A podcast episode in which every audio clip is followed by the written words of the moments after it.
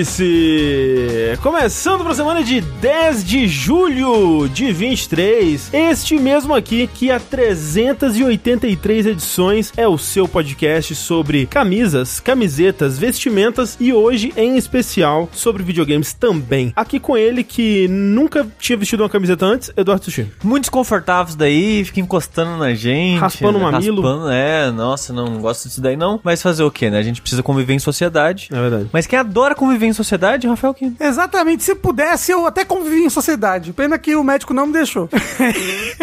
Mas que o médico permitiu viver em sociedade usando camiseta, sem camiseta estar proibido, é ele, Tengumaru. É, na verdade, eu sou médico e eu. Tudo que quiser me pedir, eu vou falar. "Ah, Me, me dá uma. Me dá uma aí uma. Como é que chama aquilo que você entrega? Atestado? Atestado pra enganar, pra enganar o chefe, assim. Atestado pra usar camiseta. Do assino. Faço tudo. Assim como ele, o André Campos, que também deixa tudo.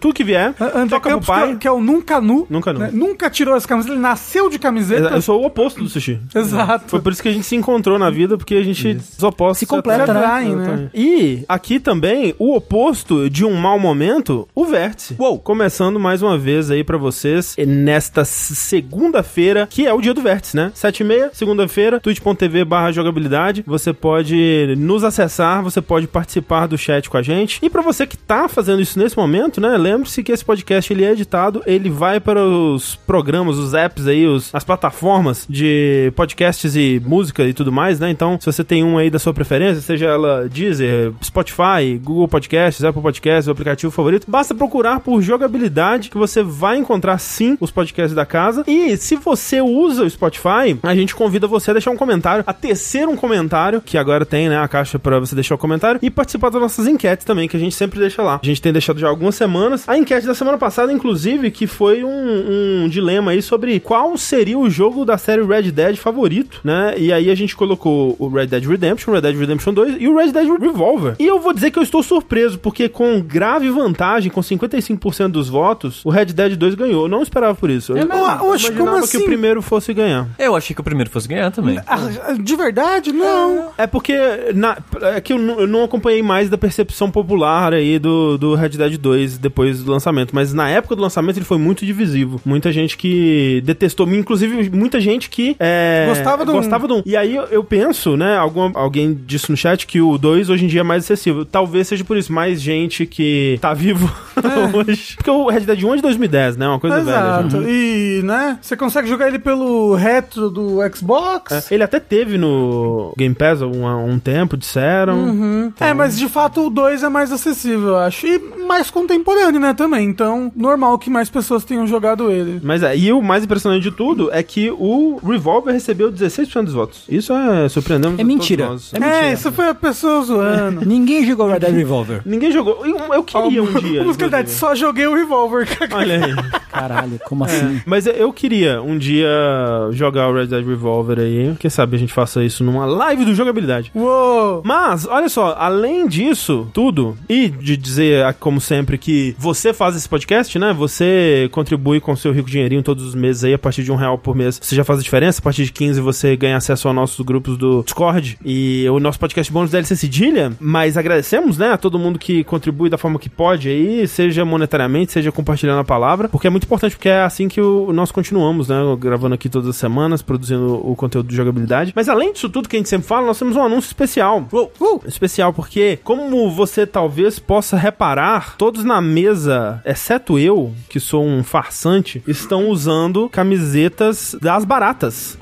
Asbaratas.com.br, a loja né, de camisetas. E uma delas é o- uma camiseta de, de Doom, que eles já tinham lá, quer dizer, de Demon, desculpa. É, né, sem infringir di- nenhum copyright. É, é, sei lá. Isso. Que é muito bonita. Mas o Tengu e o Rafa estão usando uma camiseta um tanto quanto retrô aí para quem acompanha o jogabilidade, não é mesmo? Você aí talvez já tenha visto essa camiseta anos atrás sendo vendida. Foi a primeira camiseta que a gente vendeu com esse tecido cinza. Que não é cinza, é. Como é que é? André? Mescla. Cinza, cinza mescla. Cinza, Né, mas mas, o... que parece uma televisão chiando. Isso, é uma boa descrição. E o, o Gui me disse que. Eu esqueci como é que ele falou, mas é um tecido que eles chamam de, sei lá, tipo malha verão, um negócio assim. Que é um tecido bem leve. É que gostoso. É Ele transpira bem, né? maciozinho. Uhum. Respira bem, né?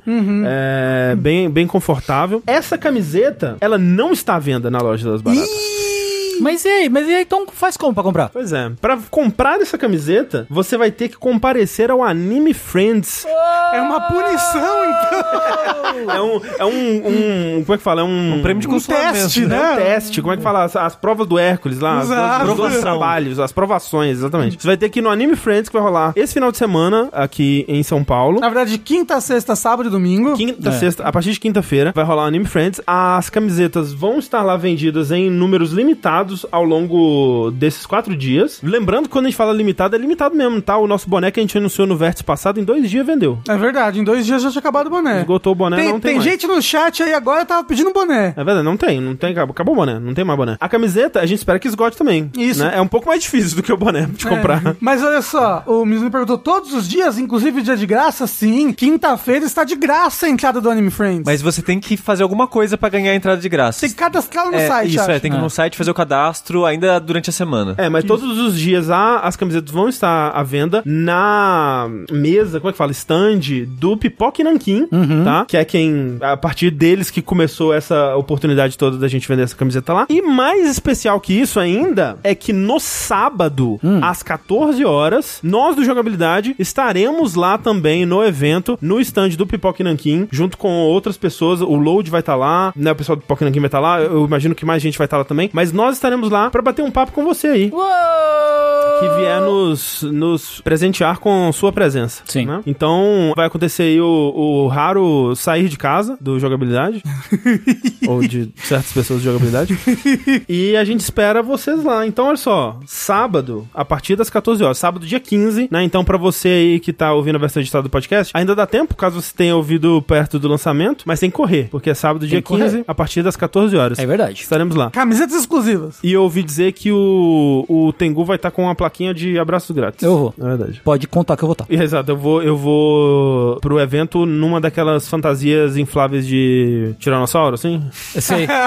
Aham. Pra ninguém saber que eu saí de casa. Ah. Pode crer. Exatamente. Mas caso você é de outro estado, não possa ir, saiba que você pode achar um amigo e pedir pra ele comprar pra você É, a camiseta. Você pode fazer isso, ou você pode esperar, porque a nossa parceria com as baratas está apenas começando. Exato, Tomara. né? Você pode deixar as baratas saber do seu amor pela camiseta de jogabilidade. É verdade. Fala lá no Twitter, não sei como você tem o Twitter. E aí, assim, a gente não vai vender essa, esse modelo na loja, mas a gente vai lançar outros modelos, outras camisetas aí com eles ao longo do tempo. Então, mais uma vez, confirmando, dia 15 do 7, também conhecido como esse próximo sábado, a partir das 14 horas, pra encontrar a gente. Se você não quiser encontrar a gente, qualquer outro dia do Anime, Fre anime Festival. Anime, Anime, anime Friends.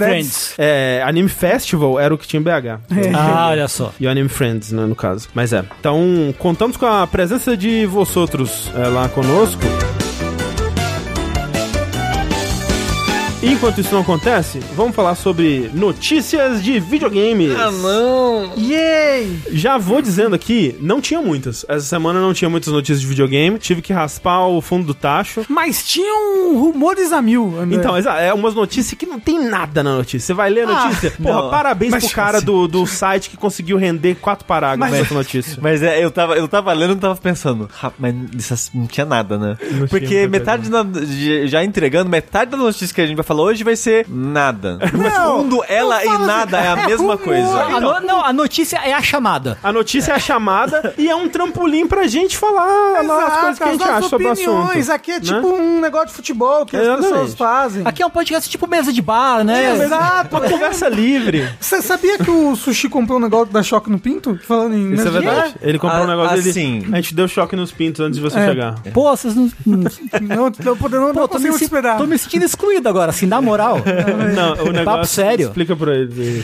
Ah, é um massageador que dá choquinho. Isso pode colocar em qualquer parte. Mas bem, Notícias. a primeira notícia não é sobre choque em nenhum lugar. Talvez o choque na comunidade PlayStation, né? Afinal de contas, essa notícia aqui, ela veio como um furacão e mexeu com a cabeça de todos os jogadores do Brasil e mundo. Uou. Porque, não sei se vocês estão sabendo, é uma novidade aqui no Vértice, está rolando um embrólio aí, de uma audiência, um julgamento da FTC contra a Microsoft, né? É sério isso. Me explica um pouco do, do que que tá acontecendo na... na- Então vou te explicar. Tengu. FTC é Futebol Clube? Um dia, É. Aham. Uhum. alguém pensou, pode comprar a empresa do outro. Entendi. 300 anos depois, aqui estamos com a Microsoft tentando comprar a Activision Blizzard e alguns órgãos de alguns países tentando impedir isso de acontecer. Entendi. Se você quiser saber mais sobre isso, não sei porque você quereria, mas tem em todos os vértices, basicamente, dos últimos dois anos, você pode encontrar mais informações. É. Faz um quebra-cabeça com as informações. Eu, pessoalmente, não aguento mais. Eu, n- eu Mas não tá aguento. pra, tá pra pelo menos ter um capítulo aí. Eu de- espero que sim. Não, porque não tem a data limite da compra? É, então, é tipo, A da supostamente o, esse julgamento já acabou. Isso aqui, na verdade, é um de um, de um material que foi revelado Durante o antes. julgamento. É, e agora só que tá vindo à tona. Que é um, um documento de uma dessas audiências do FTC com a Microsoft, onde eles estavam tentando argumentar, né, sobre aquilo que a gente comentou aqui, sobre existirem ou não múltiplos mercados diferentes de, dentro dos, dos videogames, né? Se é só Microsoft versus Playstation e tal. E aí eles estavam comparando os preços, né? E aí eles estavam argumentando, ah, o Series S, né, ele é só 50 dólares mais caro que o Switch OLED. Então eles têm preços parecidos e tudo mais. E aí rolou aquela comparação com o PlayStation também. Eles falaram assim: ah, também tem preços parecidos, né? Ambos têm uma edição digital sem leitor de, de disco, né? E uma edição com leitor de disco, mais cara. E aí falou: ah, o PlayStation também tem essa edição é, digital que custa 400 dólares, né? Ou 399 dólares. E no final do ano, eles vão lançar um novo modelo de mesmo preço, um novo modelo que vai ser menor, que vai ser mais leve. E isso bate com outros rumores aí que a gente tem visto desde o ano passado. Ano passado, na verdade, final do ano passado, que a gente começou a ouvir mais sobre esse tal do que seria o modelo D, né, do PlayStation 5, que seria um PlayStation 5 Slim aí. Então foi- a Microsoft foi lá e vazou na boca dura. É isso que fala? Na boca dura? Na, cara dura. Na, cara, dura. A boca é dura também, se a cara tá dura, a boca É, é, vazou na cara dura o modelo novo do PlayStation durante o julgamento. Assim, o que pode ter Na acontecido- boca miúda. Era isso? Não, i- não, isso é Na outra boca- coisa. boca miúda outra vez. o que pode ter acontecido, na verdade, é a Microsoft só tá usando esse mesmo rumor que já tava rolando aí há mais tempo, né? Não precisa significar que ela tem alguma informação interna, uma informação de que isso realmente vai acontecer. Até porque a gente já tá em julho, né? Talvez se fosse. É é que é aquilo também, né? Eles Não, eu acho anunciam que- as coisas bem em cima É, também. isso, né? Uhum, é tipo, se eles forem vender lá pro Holidays, que é lá pro final de novembro, É, né? dá pra anunciar em setembro. É. É, dá pra anunciar em setembro, até outubro, que sabe. A- Ainda mais porque, pelos rumores, esse PlayStation Slim é só uma nova versão do PS5 sem disco. É, só que Exato, com um só que- novo. É, ele tem, né? um, no- ele tem uma nova, novo chassi. Exato, É, Ah, vai e ser vai- vai menor. ser- vai ser menorzinho, né? É, porque aí pra diferenciar não é nada, os dois, né? É, mas não é nada que você tem que preparar o público, anunciar um Não, ano não. antes, É. nem nada do tipo. É, é mais, é realmente, é tipo. É quase uma nova skin, né? Só. É. E, Uhum. e, assim, e- ele vai custar o mesmo preço, né? Normalmente o, is- o console Slim costuma custar mais barato, porque eles geralmente barateiam o- os componentes e coisas do tipo. Mas acho que ele tá custando mais barato por conta de. Provavelmente eles vão ter que usar uma nova. é, um novo Uma jeito nova de, res- arquitetura, é, né? de resfriar e tal. Não sei, né? A gente não dá pra saber. Então, mas ele chama modelo D porque já tem três modelos de PS5. Uhum, Muitas pessoas não sabem disso, mas o PS5, mesmo com o disco, já teve dois, duas revisões, né? Que mudam algumas coisas nos componentes também. É. Deixa ele mais leve, né? É, a maior diferença entre essas três versões é que o, a parte de refrigeração foi diminuindo. Uhum. Eles foram, em teoria, conseguindo otimizar o funcionamento do processador, mudaram até levemente o processador entre a primeira e a segunda versão, mas a maior diferença é a, aquela, o, o heatsink, aquela parada O, É. o labirinto de cobre. Isso. Eles foi, foi diminuindo, diminuindo. Tipo, pra quem tá vendo ao vivo, é tipo, era desse tamanho. É agora é isso. É porque, tipo assim, o, o- pra quem não viu um PlayStation 5 sendo desmontado, ele é tipo 30% componente, 70% heatsink, sabe? Tipo, É. porque é um console que esquenta muito, né? E eles precisavam de uma solução pra resolver isso. Então é muito grande a, a solução que eles encontraram e ela tá se- diminuindo com o tempo. É. Então, se alguém comprar um PS5 hoje, eu posso chegar pro senhor e falar que o meu labirinto de cobre é maior do que o dela? Você pode falar. Você pode Porra, falar. aí sim, hein? E- Comparar labirinto de cobre. E eu acho que essa versão D é só mais um passo nessa direção de otimizar a produção e diminuir o heatsink, coisa do tipo. Ah, Eu e tam- imagino que também sim. talvez eles, eles, eles. Porque assim, as pessoas, elas. É divisivo se o Play 5 é uma aberração. Não é, não é divisível. Ele Não, é, é- é- ele é, é- uma aberração. Mas É una- tem é muita unanimidade. Gente, tem gente que acha ele bonito. Essa é a enquete, então. Você acha o Ok, PlayStation 5 é. bonito? Ok, Você acha o PlayStation 5 Ninguém bonito? acha o PlayStation 5 bonito. Então essa é a enquete de- que vai Não ser é pra semana que possível. vem. E no máximo você pode se acostumar com a existência É, dele. e, e é, e exatamente. E é coisa diferente. Você acostumou com a feiura dele, ou você acha ele bonito. Você viu ele no lançamento e falou, porra, que, Que console bonito. parada maneira. Então, Nossa. né, então a enquete tem que ser. No lançamento. Não, é, não, você acha o PlayStation 5 bonito, normal ou feio? Não, não, não. Normal Bo- não. Bonito, ou feio? Bonito, feio ou feio, mas me acostumei. É. Ok. É, exato, perfeito. Então tá. Então essa vai ser a enquete. É, e o, quando e o podcast feio lançar vai no ser Além de Spotify. Branco é horrível. Além O de nome. Branco. Branco, horrível. branco é horrível. Boa, eu vou tentar lembrar disso. Não bota, que senão todo mundo vai votar na, na, na piada. não é, todo pode mundo botar bota na piada. é, é. tudo bem. Mas é, então, além disso, que estão dizendo aí, já pra linkar com outro rumor, é que ele vai ser menor, vai custar o mesmo preço, vai ser um pouco menor, um pouco mais leve, e vai ter um USB-C extra atrás, né? Porque atualmente ele tem só o na frente, que foi feito pensando no PSVR, né? E ele vai ter um, um segundo USB-C extra atrás pra ligar o outro rumor que tem rolando aí há algum tempo, que é um acessório de disco pra vender separado. Então, você poderia supostamente comprar esse PlayStation 5D aí, né? O Slim, e ter um leitor de disco comprado separado, É, caso você o, queira. o nome do, do, do leitor de disco inclusive, vai ser Sony CD. né? Né? Discman, Discman 2023. Porra, imagina. É, o que- é sucessor de Sega CD. Pô, foi legal quando eles lançaram o HD DVD, drive de Ah. HD DVD pro Xbox 360, né? deu certo. Deu super Deu- certo. deu né? super Essa certo. mídia que prosperou tão bem. É. Não, obviamente não é a mesma coisa, mas eu fico lembrando. Você Tem um gostinho, retrogosto de drive de HD DVD. Eu espero que não façam só um, um drive de CD que você põe do lado, assim. Eu espero que eles façam uma parada que englobe, sabe? Que Não. encaixe, tipo um Sega CD, um- André. um, TurboGrafx CD. André, André, uma entrada uh, pro SBC, André. Vai ser assim, com uma caixa ligeiramente arredondada branca. Pô, e se for um 32X que você põe em Caralho. cima, assim? É verdade, eu tô pensando, ah, provavelmente você ia deixar do lado ou até atrás do console, dependendo do- de como você deixa ele disposto ali no, onde você deixa ele. Mas como é um novo design, talvez ele não seja mais curvo, ele vai ser reto em cima pra você Exa- colocar é. o leitor em cima. Pode ser. Ou ele é curvo em cima, mas o, o leitor é curvo embaixo. Não, Não, não, André, não, André, não, Ah, é, já sei, já sei. Você parafusa o leitor na base do PS5, ele é a nova base do PS5. Perfeito. Perfeito. Perfeito. É. Mas ó, talvez seja uma, uma capa nova. Capa nova? É, porque o PlayStation Ah, tem entendi. capa nele, você troca É, a capa dele. Talvez é. você bote uma capa que tem um leitor de disco acoplado e aí você pluga. Caralho, já pensou? É. Seria uma, uma coisa aí, né? Aqui é engenharia. É, muita engenharia. E aí ele vai ficar que nem o 5 normal que tem disco, com um tumorzinho em cima, né? Exato. Que já, já tem mesmo, né? Então. Exato. Mas, de fato, como disseram ali no chat, essa, dessa geração a gente tava esperando que, tipo, não, o disco vai cada vez minguar mais, mais, mais. Essa geração é uma das gerações mais importantes pra você ter um, Um leitor de disco. um leitor de disco. Porque o jogo em disco fica muito barato, muito mais rápido do que Uhum. jogo digital, né? É. Eu, sábado, comprei por R$ 39 reais Hum. Balan on the Road. Bom, ótimo, ótimo. É ótimo investimento do dinheiro do site.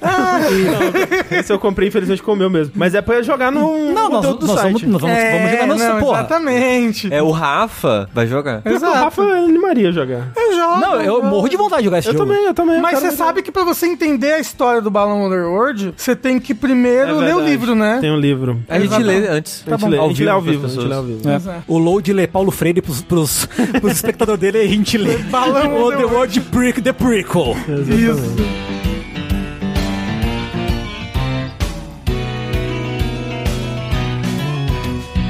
Mas não é apenas o PlayStation que tá com rumor de novo console, hein, Rafa? Olha só, André, em mais notícias, nesse caso ainda menos embasada, Se tinha como ser é possível. Chega É como? Tem um rumor aí com base num tweet apagado já. que a pessoa apagou peraí, o tweet. Não me venha com essa, Rafa. É um tweet da Nick que já acertou coisas antes sobre Nintendo. Mas ela apagou os tweets. Ah, mas isso Mas pode- é que a isso- Nintendo isso- foi lá e é, cutucou ok, eles. ok. Isso dá lastro pro, pro, dá pro lá, Twitch, dá porra. lastro. O que, o que a Nick? Ela diz que tem um novo console no portal dos desenvolvedores da Nintendo, identificado como NX2. E aí tem o print lá, né? Com, mostrando o NX2, com o mesmo ícone do Switch, inclusive, e né, os outros consoles da Nintendo no portal de. Exato. E pra quem não se lembra, o Nintendo Switch, antes dele lançar, ele era o NX, né? é. Inclusive, a Projeto gente, a, NX. a- a gente só soube o nome do Nintendo Switch no, no ano que ele ia lançar. É, foi Né? bem. 2017. em cima, é. Uhum. E outra coisa pra dar mais lastro, como o Tengo muito bem colocou aí a essa, esse rumor, é que foi assim que aconteceu com o Nintendo Switch também, lá em 2016, no final de 2016, ele apareceu como NX também no portal Ao do dos desenvolvedor. desenvolvedores. Dito isso, aí você fala, ah, pô, então é só entrar lá pra ver. Não é assim, gente, não é.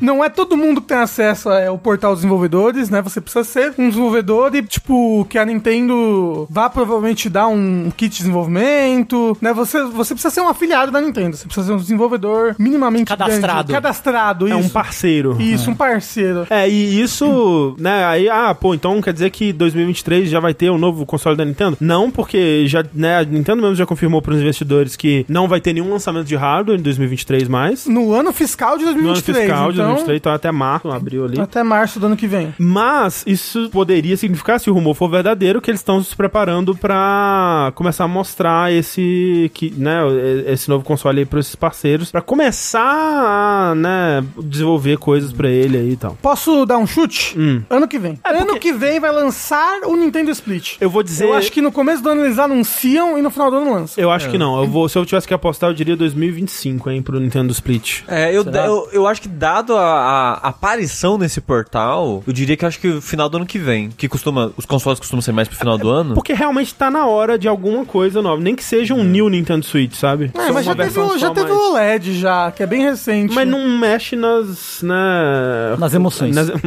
na, no- Ah, Mas eu, eu acho Mas tá que fala, a, no vai, poder vai que a do Nintendo console. aprendeu a lição dela. é É Você acha que ele aprende alguma coisa? Rafa? Tipo, né? o DSi, o New 3DS, eles acham que não são grandes sucessos, assim. Não, mas, Ah, mas será, será que que, não? será que Eu esse vai, acho que esse vai foram. ser o console ruim? Que ó, Wii. É verdade. Bom, Wii U, ruim. Switch, bom. Vai ser ruim o próximo? Mas deixa eu falar, o Wii U tem excelentes jogos. Não tem. A melhor- sabe qual é a melhor coisa do Wii U? É o Miiverse. O Miiverse era, fantástico. Muito legal, era muito legal Essa não é a última vez que nós vamos citar o Miiverse nesse podcast.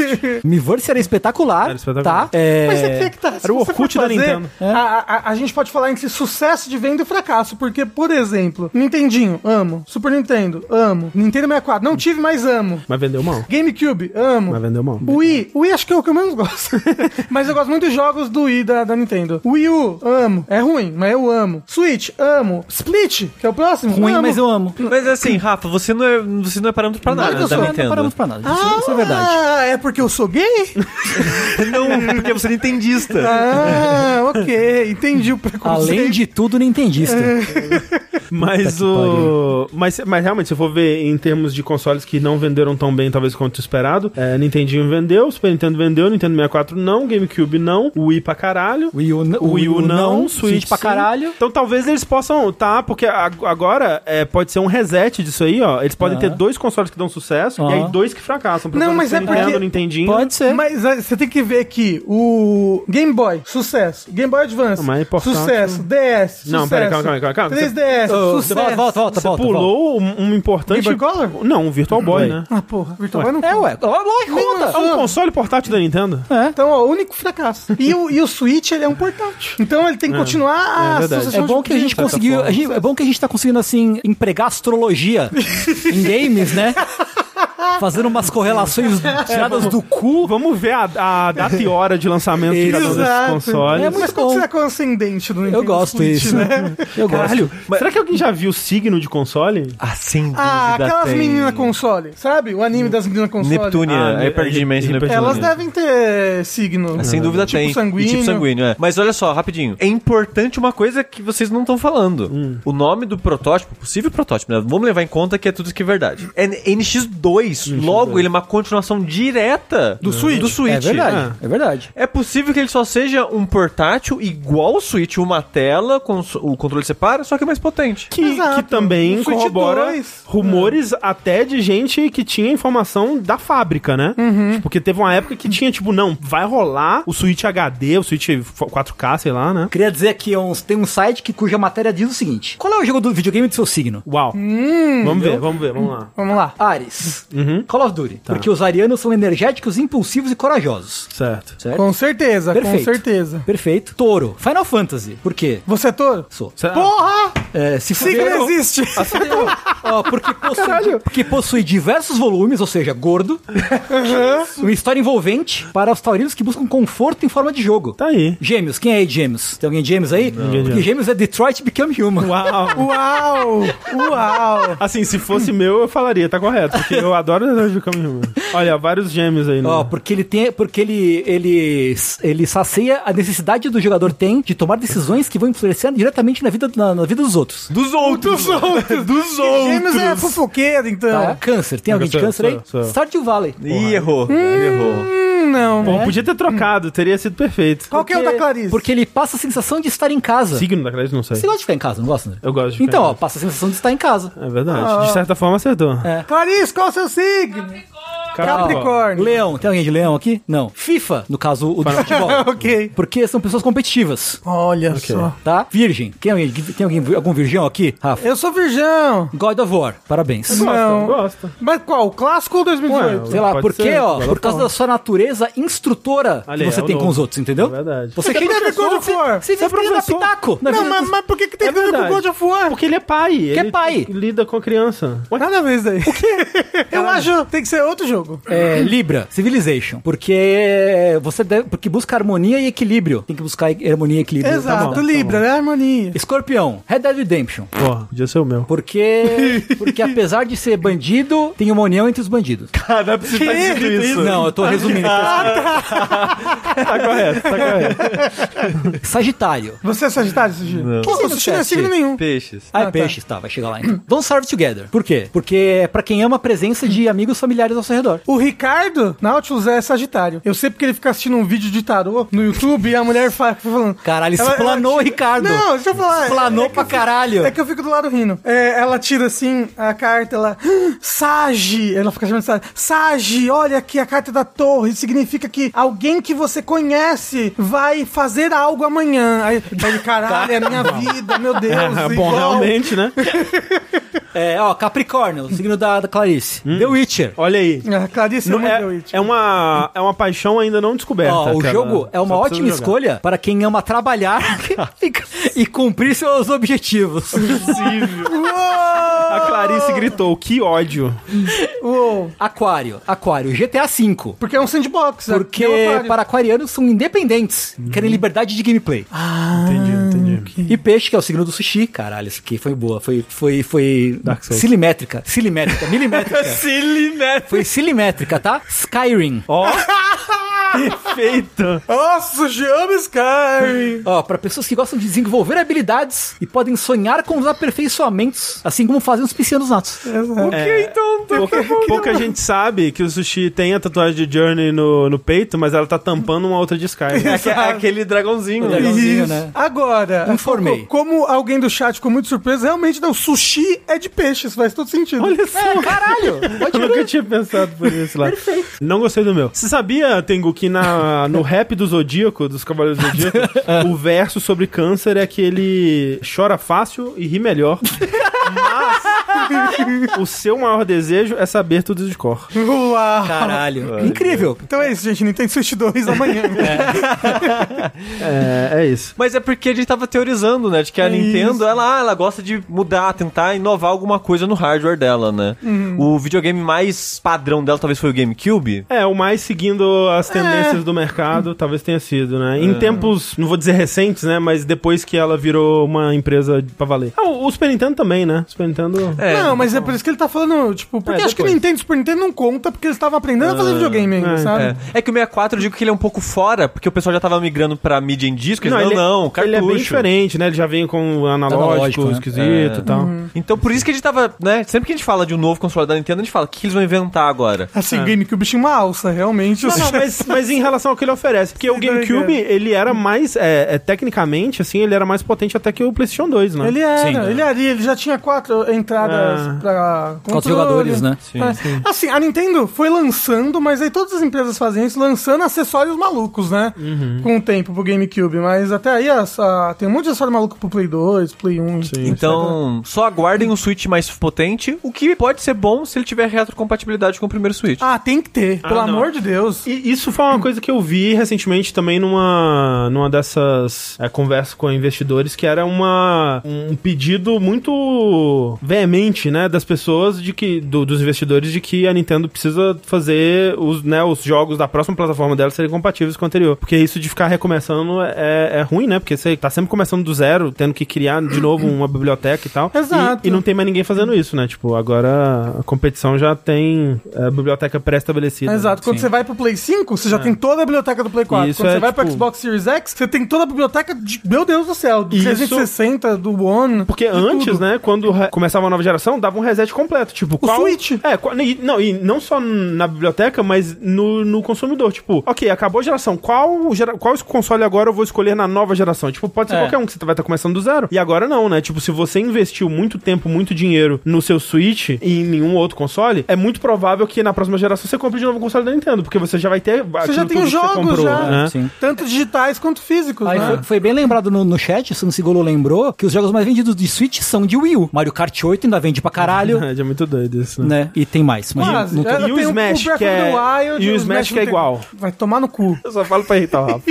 É, mas é. Aí Essa lógica faz até um certo sentido, porque eu acho que, sei lá, o PS5 e o Xbox Series só venderam, estão vendendo tão bem, apesar de não ter jogo, porque já tem os jogos antigos, né? Uhum. Exato. Sim. Então você compra na esperança que, ah, já tem todos esses jogos, E é até o argumento. talvez saia algo novo. E, e os jogos antigos com- costumam rodar melhor também, né? Sim. E é até o argumento que a própria Microsoft deu pro sucesso do PlayStation 5 essa geração, né? Que, tipo, o PlayStation 4 ganhou a geração passada, então muito mais gente repetiu, né, PlayStation nessa. Então já começou com uma base instalada mais fidelizada. Isso. Então, assim, tem esperanças de que o Nintendo Switch 2 aí seja full retrocompatível. É, mas a- a- ao mesmo tempo estamos falando de Nintendo, né? Então tudo é possível. Não, não, não, para.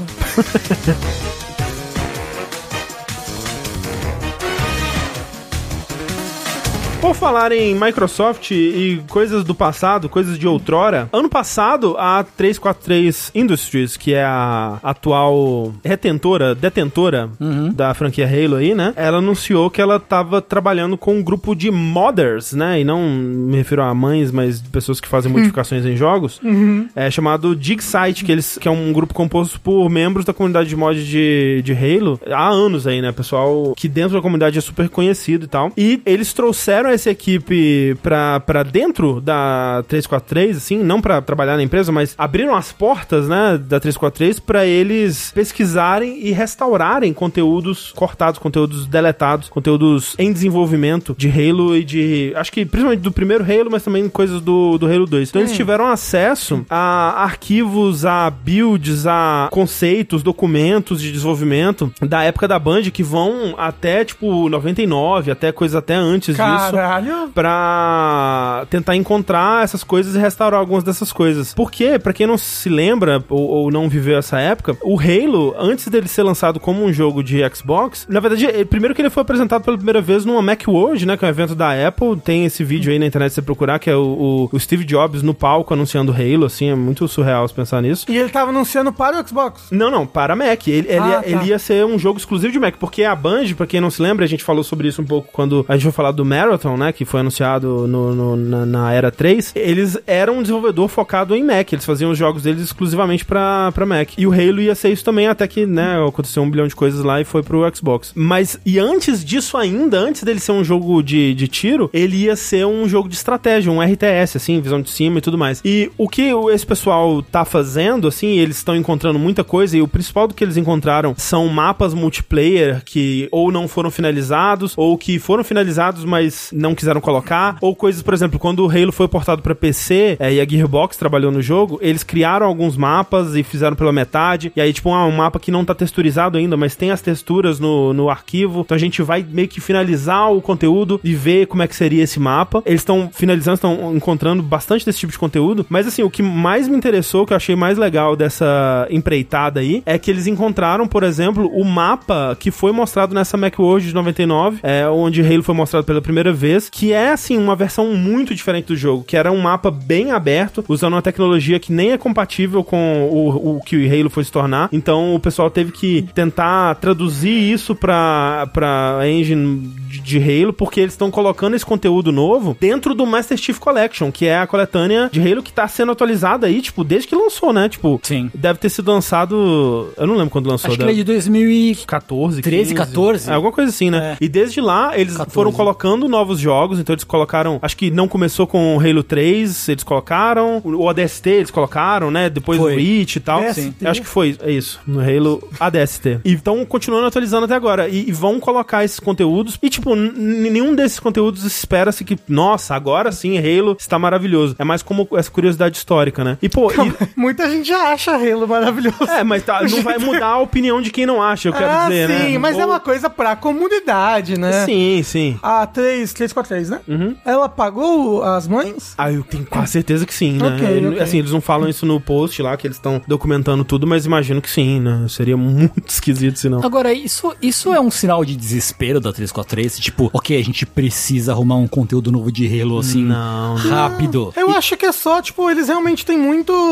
uma proximidade muito grande com a comunidade. É, porque isso não vai chamar a atenção É. de ninguém que, tipo, ah, putz, estou meio triste com Halo Reach. Ó, é, Reach, né? Que é o... Não, Reach não. Cinco. Infinity. Tô meio triste com o Halo Infinite. Eu vou agora ver um mo- mapa multiplayer da Gearbox de Halo 1. Tipo, não me E, parece. e, tipo, não sei. e as pessoas, elas já têm já, já têm comprado já É verdade, esse conteúdo. Ah, é, Esse bom. conteúdo vai vir grátis, Isso né? é. É. Mas eu acho que é, tipo, me parece uma coisa tão legal de fazer, assim, Ah, de, tipo... Eu, eu gostaria, por exemplo, pô, o Bioshock Infinite tem um- uns trailers dele, né, uns trailers de gameplay que foi mostrado em evento, que é outro jogo. Tipo, eu queria muito que algum arqueólogo fosse nos arquivos da, da Irrational, sabe? E resgatasse o que desse disso, tipo, pra gente descobrir o que que era aquela, aquela build que a gente viu em 2010, assim, que parecia um jogo completamente muito mais ambicioso, muito diferente, né? É. Aí não era nada, era só uma cutscene. Talvez fosse só uma cutscene, mas aquilo tava rodando de algum lugar, né? E aí talvez desse pra rodar aquilo e, tipo, talvez você iria ver que se você virasse pra esquerda aqui, o jogo ia quebrar pra sempre e não ia Exato. funcionar. Uhum. Mas como uma- como uma curiosidade, pô, seria tão legal se alguém fizesse isso, né? E saber que a A343 tá envolvida no processo, né? Que ela que, que abriu os arquivos pra esse pessoal encontrar esse conteúdo. E eles estão resgatando muitas outras coisas, assim, tipo inimigos novos, armas que, né, que estavam em desenvolvimento, coisas do Halo 2, tipo, coisas do Halo 2 quando ele foi lançado pra Windows Vista, que tinha umas coisas exclusivas e outras que foram abandonadas no meio do, do caminho. Pô, eu acho fascinante isso. Tipo, é, é real- é quase um trabalho de arqueologia mesmo, né? Tipo, é, Sim. é, e vasculhar nos arquivos abandonados de 30 anos atrás da Band. É assim, louco, quem desiste dos arquivos, né? É. Porque a, a gente esquece que os arquivos, eles não estão no mundo dos Digimons, assim. É verdade. Né? A, gente tem, a gente tem arquivo de videogame que se perdeu por causa de enchente, incêndio. Ou que simplesmente não se achou importante o suficiente pra guardar, É, né? exato. Tipo o Silent Hill 2 inteiro. Não é verdade? exato, né? Que loucura, né, Kingdom Hearts Konami? também não teve uma coisa assim? Eu acho que teve. Ah, não não Acho tava que bem teve, preservado. é. Aliás, hoje teve um. Estavam postando no Twitter lá Hum. da, da Video Game History Foundation lá,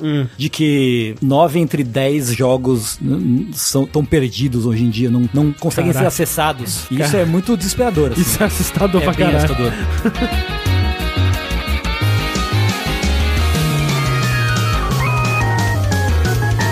Pô, eu achei bacana essa notícia que eles colocaram aqui. E agora que a gente teve uma notícia bacana, assim, esperançosa, bonita, a gente vai para um grande bloco de não notícias aqui, né, Sushi? Pois é, Porque- um grande vácuo. É um grande Você vazio. vai esquecer coisas que você descobriu hoje com esse bloco. Porque o que aconteceu nessas últimas semanas aí, ó, o- eu imagino que na última semana, é que todas as empresas tiveram reuniões com acionista. Marcaram todo mundo. Vamos marcar? É, todo mundo. Marcou todo mundo junto. É, é a E3 deles. Porque eles não queriam pagar a conta premium no Zoom, aí usou uma pessoa só que tinha a conta premium lá, e todo mundo fez a reunião de acionista. Uhum. Isso.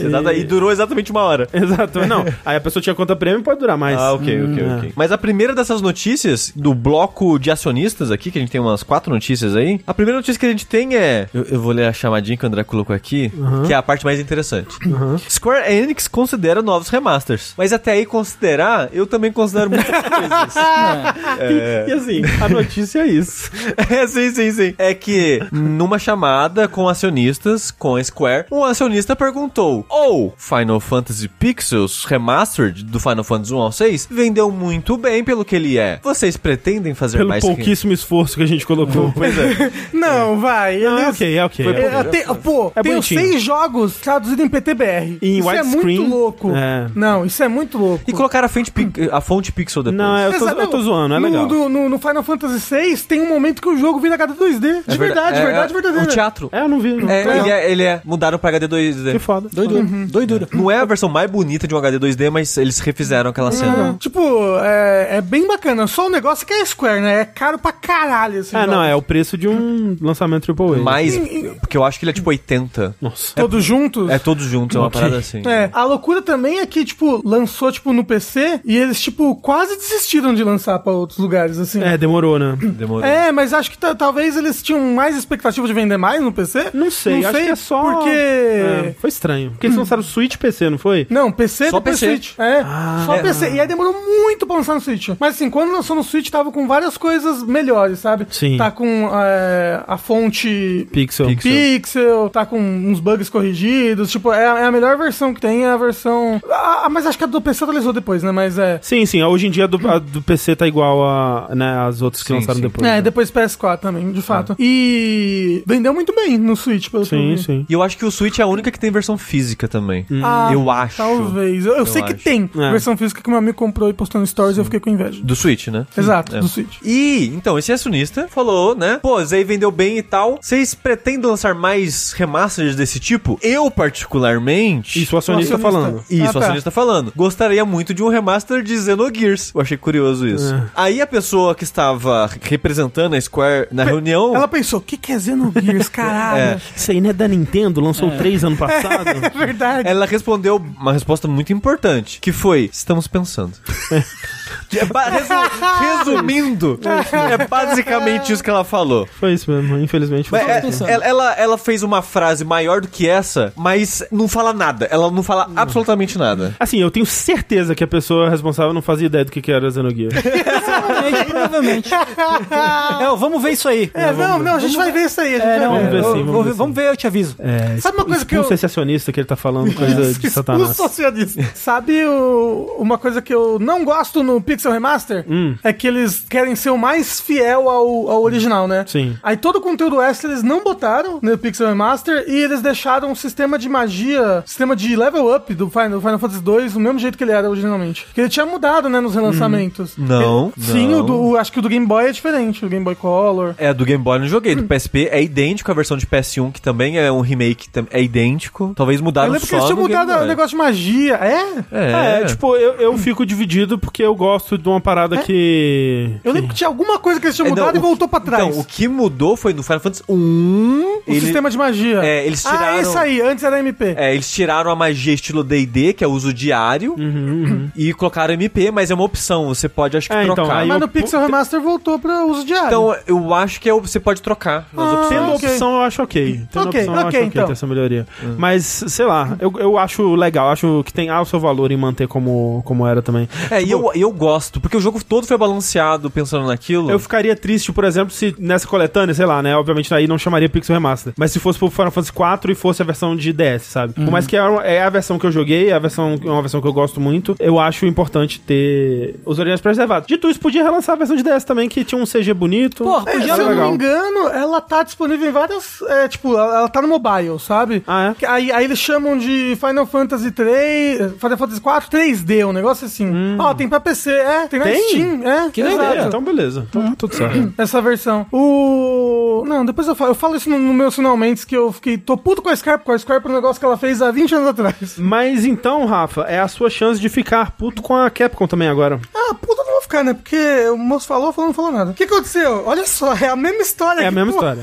É a mesma. Não, assim, eu queria te, te pedir só desculpa, Rafa. É é que eu fui abrir aqui o, o diálogo, né? O que a pessoa respondeu. E é tão incrível. Eu não deixei traduzido, mas é, é basicamente: irei poupar, não falarei os, os específicos, mas gostaria de dizer que nós acreditamos em fortalecer nosso grupo de desenvolvimento interno. É. Ela botou o chat GPT rapidinho ali. é, e acreditamos no benefício de. E, e entra um negócio desse, no final não fala mais uma porra nenhuma. É isso. não falou nada. E foi o que a Capcom disse também, né, Rafa? Então, tava tendo a mesma história. Tava tendo uma reunião de acionistas da Capcom. Aí um acionista levantou e falou: Ô, os negócios do Mega Man lá, os relançamentos, vendeu muito bem. né? o Parece pessoal- é, sacanagem, mas realmente foi isso aconteceu. mesmo, né, que Foi falou. exatamente isso. Vocês estão pensando em fazer mais Mega Man? Aí o moço da Capcom falou, Mega quê? Não, mentira. aí ele falou, ah, pô, Mega Man, o pessoal gosta muito, a gente tá vendo aí. Tamo vendo aí, tamo vendo ângulos aí. Queria lembrar as palavras certinhas que ele falou. É ele do, falou- é do Mega Man, eu acho que é tipo, ah, a gente tá tentando encontrar um design, um, um sei lá o que, não sei o que. É, ele falou, a gente tá considerando como fazer esse approach. É. Encontrar, encontrar Abordar. uma, uma forma de, de fazer É. um novo Mega Man aí, né? Assim, O quê? Isso não respondeu absolutamente Essa- nada. não, não responde nada. Não, e E você pega e copia a Int Creates, pronto. É, assim, na verdade ele respondeu que a Capcom não tem planos de fazer um próximo Mega Man. É, no momento não. É, no momento. É, exato. É o que eu Assim, disse. eu acho que ela, que ela, ela deve estar pensando. Porque os, os relançamentos, aí as coletâneas, a coletânea do Network vendeu Principalmente ela. Muito! É, bateu um É. milhão, que pra Capcom foi muito surpreendente. Exato, eles falaram, ninguém lembra dessa porra aqui. Não. Aí, aí, gente, as pessoas viram o anime. O pessoal queria jogar esse jogo de novo. Gente, ó, só a título de comparação. Battle Network vendeu um milhão, eu acho que em um mês, ou menos de um mês. O Street Fighter 6 vendeu 2 milhões em um mês. É, é doido. Então, tipo, você pensa, o esforço, né? É, tipo, é. Comparado. O Street Fighter 6, o novo jogo de luta da Capcom que tá sendo mega elogiado, Battle Network. um relançamento, um remaster. Vendeu quase a mesma coisa. É. Quer dizer, né? O meta- vendeu o dobro, metade, Mas- não, mas, mas, né, dado o esforço. Dado a- né? ao- ao- na- Proporcionalmente? Proporcionalmente, exato. E uma coisa que apareceu nessa notícia aí também, que eu achei interessante, é que Mega Man é a quarta série mais bem vendida da Capcom, o que eu ach- achei curioso, porque eu sempre tive essa impressão de que Mega Man não vendia muito. E de fato não vende. O lance é o seguinte: Mas assim, che- era o, o grande. o- como é que fala? Alguma coisa que vende muito. Era o que carregava a Capcom no comecinho, né? Mega Man. Ah, No Nintendinho, sim. É, no Nintendinho. Ah, né, mas nunca, nunca também foi um. Nunca, um tam- su- mega sucesso de vendas. Exato, nunca foi um, Um mega sucesso. um mega Aham. sucesso. Porque você pensa, pô, a quarta, né? Uhum. Deve ser, né? Nossa, mas olha só, os números. Mega Man, em toda a sua história, vendeu 38 milhões de unidades nesses Uhum. 36 anos. 38. É, 38 Ah, 36. milhões durante os 36 Isso, anos de 38 história do- 36. dele. E aí você pensa, pô, 38 já é o quarto, mas olha só. A próxima franquia, em terceiro, Street Fighter, que vendeu 49 milhões. Depois, Monster Hunter, com 92 milhões. É três vezes quase o- Uhum, o- o- as vendas de Mega Man. E aí, em primeiro lugar, gente, quem chuta aí no chat? Qual que é a franquia que a Capcom mais vende? Bassara. Exato. Uhum. É, isso. Não, Resident Evil com 142 milhões. E sabe o que é mais engraçado disso? Que isso é o que Mario Kart vende por semana, né? No Switch. É que isso, é. É meio que isso aí. Mas assim, é realmente, quando você pega essa perspectiva, pô, 38 milhões de cópias é bastante? É bastante. Mas levou 36 anos pra vender isso. E muito jogo. Nossa, Mega Man tem jogo demais. Nossa, como tem jogo Mega Man, né? E daí tá considerando todas as franquias e sub-franquias e lançamentos e relançamentos e portes e tudo mais de Mega Man. Então realmente é uma franquia que não vende super bem, não. É, eu, eu lembro- a gente vai falar daquilo ali do, do Final Fantasy? Não lembro. O quê? Que Ah, não. saiu não. recentemente a notícia que o Final Fantasy vendeu durante toda a sua vida aí 180 milhões. Pô, parabéns, Final Fantasy. É. Mas que Resident Evil. É verdade? Exato, Chupa mais que Resident Evil. Resident Evil. Não, não, menos que Resident Evil. Resident Evil é 192 milhões. Ah, então droga. Chupa Final Porra. Fantasy, então. Não, Resident Evil é 142 milhões. Aqui, ah, 140? Então Então chupa É, então- chupa Resident Evil. Resident Evil. Mais que Resident Evil. tá Resident Evil. É, Dito isso, Resident Evil é uma franquia dos anos 90, Final Fantasy é uma franquia dos anos... 80. Exato, tem que 80. considerar isso também, né? Tipo, todas essas outras franquias, quer dizer, tirando Street Fighter, que é contemporâneo aí do, do Mega Man, né? Tanto Monster Hunter quanto Resident Evil, é anos 90 ou anos 2000 ali, né? Então, é, impressionante. Lembrando que GTA V sozinho vendeu isso. Easy, no, Ah, primeiro, é. no primeiro dia. É. Não, e aí você vê quanto que um Call of Duty vende por, por edição de Call of Duty. Não é, pois é. É uns 20, 30 milhões. Acho que é, ia chutar até mais. Eu não sei não, mas é por aí mesmo. Mas é muito. Mas a Capcom não parou por aí. Ela se pronunciou sobre outra franquia de jogos, talvez sobre a franquia de jogos mais vendida dela, né, Sushi? Sim, porque os acionistas, eles querem, querem, querem informação. Eles querem. Isso que é, porque eles não têm mais o que fazer da vida, né? Isso é a verdade. É, Uhum. eles querem informação pra saber pra onde que o dinheiro deles vai. Eles são ricos, eles não têm que trabalhar. Então eles botam o dinheiro em um lugar e eles recebem o- o- os lucros daquilo, né? é Que é quem tem tempo pra jogar Xenogears. Exato. Exatamente, exatamente. Aí a mesma pessoa que fez a pergunta do Xenogears... A mesma pessoa A mesmo? mesma... Não, tô zoando. Ah, porra. Como né? O outro foi do... É... Foi na da Square.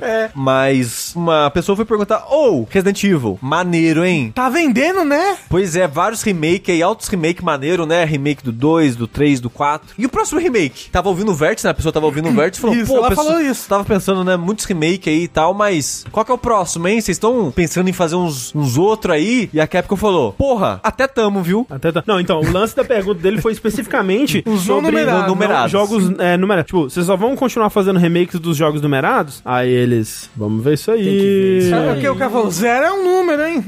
É, não, aí, ele- aí se for só jogo numerado, um não pode, porque um não tinha número. Tinha no remake, tem número. Não, tem. Não tem, é só Resident Evil. Ah, Isso. Então não pode mais fazer. Mas Então é só o 5 mesmo, nosso Exato. né? Mas é. O Village nunca vai poder refazer, por exemplo. destino. Não vai. Não vai. O, o 7 também não, que é Resident Evil Biohazard. E Resident Evil vi. É, não é número isso. Se fosse número, os romanos estavam aí ainda. É verdade.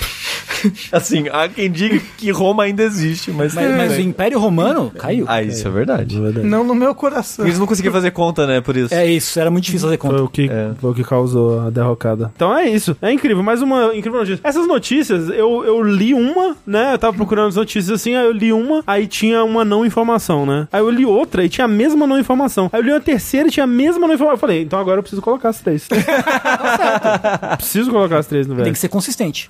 A notícia é: Capcom está pensando É. em fazer Mega Man e Resident Evil mais remakes. E Square está pensando no que mesmo? É, Mas remaster de jogo. Mais remaster é, do jogo. isso. Empresas pensam em fazer jogos. Empresas de videogame pensam em fazer jogos. Game, é. Prometem fazer jogos. É, basicamente isso. Consideram fazer jogos. É. O pessoal tá falando que o 6 não é não, porque é uma girafa recebendo um boquete, não é um número. Não é um número, esse não é um número, realmente não é um número. Bomba, urgente, da Choquei, né? Urgente. E daí, uma empresa que não tá pensando em fazer jogo é o pessoal da Rare. Por quê? Isso é Teve verdade. aí uma comemoração dos 25 anos, né? Completou 25 anos de Banjo-Kazooie. E o Video Game Chronicle fez um vídeo, né? Uma, uma, uma entrevista em vídeo com alguns membros e ex-membros aí da, da Rare, que foram o Chris Sutherland, que é o- foi programador no Banjo-Kazooie, Steve Mails, que foi o artista de, de personagens, e o Grant Kirkhope, que é o, o- foi o compositor, né? Dentre outras coisas aí, compôs muita coisa pra Rare. E eu acho engraçado que na, na entrevista começa perguntando assim: E aí, né, pô, 25 anos de Banjo-Kazooie, né? Como é que tá? Você sente saudade e tal? Aí eles, não. Tipo, Não, a gente, a gente não trabalhava aqui nessa época, não. Não, porque, tipo, cada cinco anos que passa tem uma comemoração, né? Então não dá tempo de sentir saudade. Toda, toda vez aí alguém perguntando pra gente sobre Banjo-Kazooie é foda. E Ele falou com essas palavras, André. Hum, não foi exatamente com essas palavras que ele falou, não. É. E aí, pergunta sobre. Em em dado momento, pergunta sobre possibilidade e o que, que está demorando tanto, o que, que está levando tanto pra se a gente ver um novo banjo vindo do- da, da Rare e tudo mais. E uma coisa que o, o próprio Grant Kirkhope fala é que o, o, Ban- o Banjo Kazooie, o original, ele é muito. Ele foi muito um reflexo das pessoas que fizeram ele na época, né? Tipo, e- se for parar pra pensar, ele é um, um jogo de plataforma, Collectathon, assim, que, pô, ele, ele é super polido, ele foi muito impressionante tecnicamente na época, mas o que fica, assim, né, e o motivo dele ser tão lembrado e tudo mais, e, e o, o que fica pras pessoas, é meio que a- a- o espírito do jogo, né, a alma dele, assim, Ah, ele era um do jogo... carisma. Carisma, personalidade, né, o, o senso de humor dele e tal, e isso era, eles, eles atribuem isso muito à, à, à equipe, né, o, o- o microcosmo ali, o, o- o raio na garrafa que eles capturaram ali com aquela equipe que, tipo, meio que, dada a situação, né, eles meio que viviam juntos, trabalhavam juntos dia e noite, crunchavam juntos e tudo mais, assim, E o jogo é um reflexo deles e isso não teria como ser replicado hoje em dia, tanto Porque que até... todo mundo já saiu da empresa. É, primeiro que nem todo mundo, né? Tem gente da época do Banjo-Kazooie que ainda tá lá, mas muitas dessas pessoas, sim, não trabalham mais na, na Rare. Seria difícil, muito improvável reunir as mesmas pessoas de novo. E mesmo uma equipe parecida, né? Um, um time que tivesse o mesmo senso de humor ou, ou que pudesse trazer isso, eles acham que é pouco provável. Tanto que você vai ver, tipo, até, pô, o Donkey Kong 64, ele é também um Collectathon, mas que não tem essa alma, né? Ele é meio um jogo meio, né? Mas ele também tem péssimas decisões de game design, não? É, dentre outras coisas, né? Ou, ou você vai ver, tipo, um, Yooka-Laylee, né? Que tem parte do- dos mesmos desenvolvedores, tem o Grant Kirkhope fazendo a trilha e tudo mais. Que é um jogo que também, né? Ele não, é, ele não consegue ser tão polido, tão, tão bom de jogar quanto o Banjo era pra, pra sua época. É um jogo que arrecadou 3 milhões no Kickstarter, ainda teve... é, foi publicado pela Team 17 e, né, teve mais financiamento vindo dela aí. E não conseguiu chegar no nível de polimento pra 2017, né? Então, fazer um jogo desse tipo, por mais que ele não seja um AAA absurdo hoje em dia, é caro, né? E outra questão que eles levantam aí é que eles não acham que teria público suficiente para essa versão do jogo, sabe? Você acha, André? Não, eu não tenho opinião nenhuma sobre isso. Eles que disseram. É. Nenhuma opinião, né? André? Nenhuma, absolutamente nenhuma. Mas eu, eu, no fundo, eu tenho. A minha opinião é que eu acho que eu concordo, sim. Eu acho Ratchet que. Clank vendeu quanto? É, mas que- É, então aí é que, é que tá. Nada a ver um com o outro. Por quê? O Ratchet and Clank, ele é um jogo AAA. Exato. É, então, pois é. Aí pra fazer um jogo AAA de Banjo-Kazooie, aí seria outras decisões. Mas é que a Microsoft não faz AAA, né? é verdade. Mas- O que eles falam é, que- é fazer um jogo na pegada de Yooka-Laylee, assim, sabe? Tipo, na, naquele mesmo nível de investimento, assim. E eu, e eu realmente não sei o quanto que a Ratchet Clank vendeu pra... Mas eu imagino que tenha sido bem, né? Tem vendido bem. Mas eles acham que não tem esse público. Tipo, eles até comentam que, tipo, na época que lançou o... O Nuts and Banjo... Bolts. Não, o Banjo no Smash, né? Que Uhum. foi... Nossa, eles receberam muito carinho e foi muito incrível ver aquilo. Mas que, dadas as proporções, assim, não foi tanta gente também, sabe? Eles não sentem que esse público tá lá mais. O público que gostava de Banjo já... Todo mundo é morreu já, geriátrico né? e morreu, exato. Exato. É, e eles... e- Então, esse pessoal não vê um, um novo Banjo acontecendo é, no Ah, futuro próximo aí. O Matheus Cunha falou que a Rare disse que só vai fazer franquia nova, não revisar IP do passado e que acha louvável. Acho louvável nada. Vai fazer uma IP então boa, pelo menos, né? Vai É. lançar Sea of Thieves? Ué, mas melhor um Sea of Thieves do Não, que não uma é. sequência... Não é. Ah, é não sim, é Sea of Thieves nem jogo, é, André? Ué, mas tudo bem, eles, eles tentaram uma coisa criativa. Eu não gosto também. Eu prefiro isso. Não, sim. pelo- não, ó, pode fazer uma IP nova, só faz boa. Mas sabe o que, só- que é o lance? Eles fa- Quando eles fazem, tenta fazer uma coisa criativa na IP antiga, você também acha ruim. Quando faz Nuts and Bolts, você reclama. Então você só quer a mesma coisa de novo. Não. Você só quer o que você olha assim e fala, ah, eu lembro disso. Ah, eu nunca joguei o, o Banjo Kazooie na época, eu fui Mas jogar cê- em 2020. Você fala mal dele. Do quê? Do Nuts and do Nuts Bolts. and Bolts. Não, não, não, não. Eu irrito o Heitor, é diferente. tá? Mas e se eles fizessem um Nuts and Bolts 2? Eu jogo. Aham. Jogo, uai. Aí Joga a puta assim, arranjando os dentes. Ah. Não, o problema do, do- do- do problema do Nuts and Bolts é que O é Del- muito nuts e pouco bom. Não, o problema do Nuts and Bolts é que o nariz do banjo é quadrado. É verdade. Triste isso. E, e que eles é, riem de você se você jogou os jogos originais. É, tem isso. Você nunca viu o Eu diálogo nunca no joguei, começo? não. É muito tipo. Aqueles jogos ultrapassados, blá blá blá. E aí você fica irritado porque você gostava, Mas, eles tipo, são a minha o, foda, o infância. foda é que eu, eu, eu joguei Nuts and Bolts. E ele é um jogo muito autoconsciente, assim, do tipo, ah, lembra aquela coisa meio tosca do passado, hahaha. E, tipo, a gente também é um pouco tosco ainda, mas fazer o quê, hahaha, sabe? Uhum. Ele ficou meio f- fazendo um metacomentário sobre a história de Banjo Kazooie e é meio esquisito, assim. É. É, um pouquinho esquisito. É, tá aí, né? Zé? Ah, ó, tentaram fazer um negócio diferente com a franquia, em vez de fazer só mais um jogo de plataforma. Na verdade, eles queriam fazer um jogo de plataforma, aí eles viram, caramba, carro. E aí fizeram carro. Ué, mas né? no e fim aí das deu contas- errado, porque se tivesse feito jogo de plataforma, ia ter vendido pelo menos quatro unidades. Mas o que importa é valorizar a criatividade do artista. É verdade. Vai, artista! Então, não teremos nunca mais Banjo Exato. Kazooie. Nunca mais. Confirmado. Nunca mais. Ele vai vir como um DLC no Sea of Thieves. No Sea of Thieves. Exato. Vai ter a ilha do Banjo Kazooie no Exato. Sea of Thieves. E aí vai. Nada, eu não vou falar mais mal de seus tios, desculpa. Voltando ao assunto Final Fantasy, Tengu. Final Uou. Fantasy está vindo para o Brasil. Tivemos uma boníssima, boníssima notícia, surpreendente até. Uhum, Pelo menos pra mim foi bem surpreendente, que é a Sinfonia Distant Worlds vai vir para o Brasil. Uou. Olha só, né? A Distant Worlds é a apresentação, é a montagem que já existe há muito tempo mesmo, não lembro qual. Eu tentei Desde procurar. 2007. 7, eu tentei procurar e não, não encontrei. Então aí, mai- quase 20 anos aí de, de Distant Worlds, que é uma apresentação de Final Fantasy, de músicas de Final Fantasy orquestradas, né? Às vezes a orquestra é regida pelo próprio... Eu ia falar Tsuya Mura. o próprio... cara, é co- Nobu co- Ematsu. Nobu, próprio Nobu Ematsu, né? Às vezes, às vezes é outro cara, que é a pessoa que vai vir reger a coisa no Brasil. Arnie Roth. Arnie Roth, exatamente. E vai reger a Orquestra Sinfônica Vila Lobos. Exatamente. É, Olha é- que legal. Ah. Então, isso que eu ia perguntar. Então, o Distant Worlds não é uma única orquestra que viaja um mundo. Não, não, não, não. Isso é muito. Eu acho que não acontece, né? Tipo, geralmente das- dessas coisas com orquestra, geralmente é uma orquestra local que toca. É. Vai só o, o Batuta. Só o Batuta. Só o Batuta. Só o Batuta. Eles devem ensaiar, né? Não. Chega na hora improvisa. Mas eu tô falando. Não, pô, ensaiar o quê? Os caras lê música, não precisa ensaiar, não. É. Mas eu queria dizer, tipo, é é só o. o quem Maestro. vai reger, só o maestro, que viaja junto pra dar o nome. É, e, eu- e os direitos autorais, né?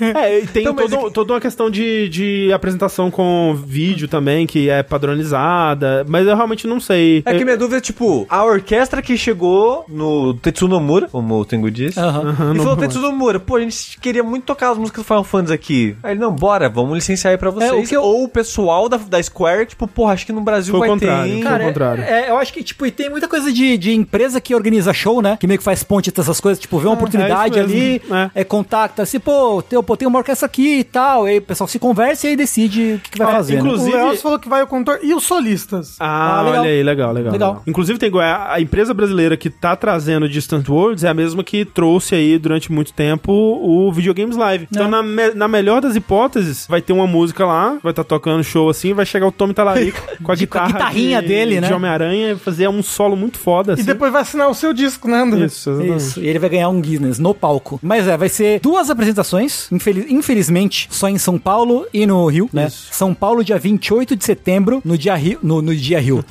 e no Rio, no dia 1 de outubro. Exatamente, Né? exatamente. Então, infelizmente, ficou, como costuma ser, só é, ali Sudeste. no Sudeste. É, eu queria dizer que queria ir, porém Cara. não conheço muita música de Final Fantasy Conhece. 11 e 14 e tem muita. Eu tava olhando a, a- a coisa lá, é muita música de Setlist? 14, Mas setlist. aí é só você jogar o. o, pi- o- não, como é que é o nome? O Tetríssimo. Ah, mas também Aí, você, é rea- difícil, aí né? você aprende todas as músicas. Mas parece legal, parece um, um bom concerto para se ir. É, eu vou. Olha aí, então Assim, para um, um- um show, um negócio desse tamanho, não está tão caro, né? Porque se você for ver, sei lá, o show, o ingresso do show da Taylor Swift. Hum. Uhum. Mas, Entendeu? Não, é. Porra. Mas eu prefiro isso daí do que Taylor Swift. Não, é que, você, é que você tá indo por uns mais caros, entendeu? Mas então, eu Ah, ok. acho que o que o Rafa tá dizendo é por que, que o da Taylor Swift é tão caro, né? Exatamente, Taylor Swift Taylor não toca Final Swift. Fantasy. Ah, a Taylor Swift já tem Uma dinheiro. pessoa só. Ah, É, Exato. uma pessoa só. É Uma voador. Taylor. O DJ vai apertar o botão lá da Play. É isso. É, vai fazer playback Ah, só, Não porra. fale isso que as fãs da Taylor Swift são poderosas. né? Mas é isso, porra. Bono, e foi muito doido, né? Porque anunciaram num dia, abriram no outro os ingressos e já esgotou tudo, foda-se. Eu não quer dizer, não sei se esgotou de fato. Acho que agora mas- tem só os lugares ruins. né? pra- Eu imagino pra- que sim, eu imagino que sim. Mas tá aí, eu espero que seja legal. O Crystalline Resonance, que é o concerto de piano que teve, que eu fui, foi legal. Tengu, no dia, pega seu celular, abre o Discord, deixa ele aqui ó, no seu bolso da camiseta, no, no, no Discord da jogabilidade, Isso. deixa lá. Mas transmitindo. assim,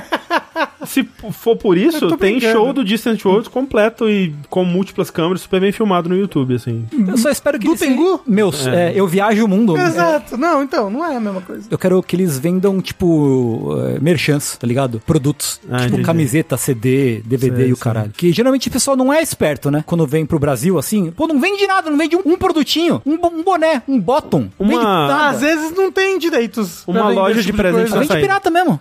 Ó, Olha, se pá, se pá é isso, né? Se pá não tem os direitos sobre o... A venda As desse- mercadorias, as É. né? mercadorias, né? É, porra, um, um. É, e caberia a Square aproveitar essa oportunidade, né? Ah, porra, e ela claro. vender, né? Pô, é, o- é o- é o, é o show mais premium de Final Fantasy que existe É. dela e tal, pô. Pelo amor de Deus, né? Sabe um show que eu gostaria de ir mais do que esse? Black, Angra. Black Mages. O Black Mages ia ser foda. Mas nem sei se eles estão ainda, não, tão? não, acho que não faz mais show. né? É, não faz mais. mas O Black Mages ia ser muito legal. Pô, o... Prototype, Protoman. O Nobu Ematsu fritando no, no teclado com é Tecladinho a ali. bandaninha dele. Nossa senhora. Aquele bigodinho Porra, delícia. Assim, suando Proto, pelo bigode. Proton Man, se duvidar, morreu antes do, do Black Mage, gente.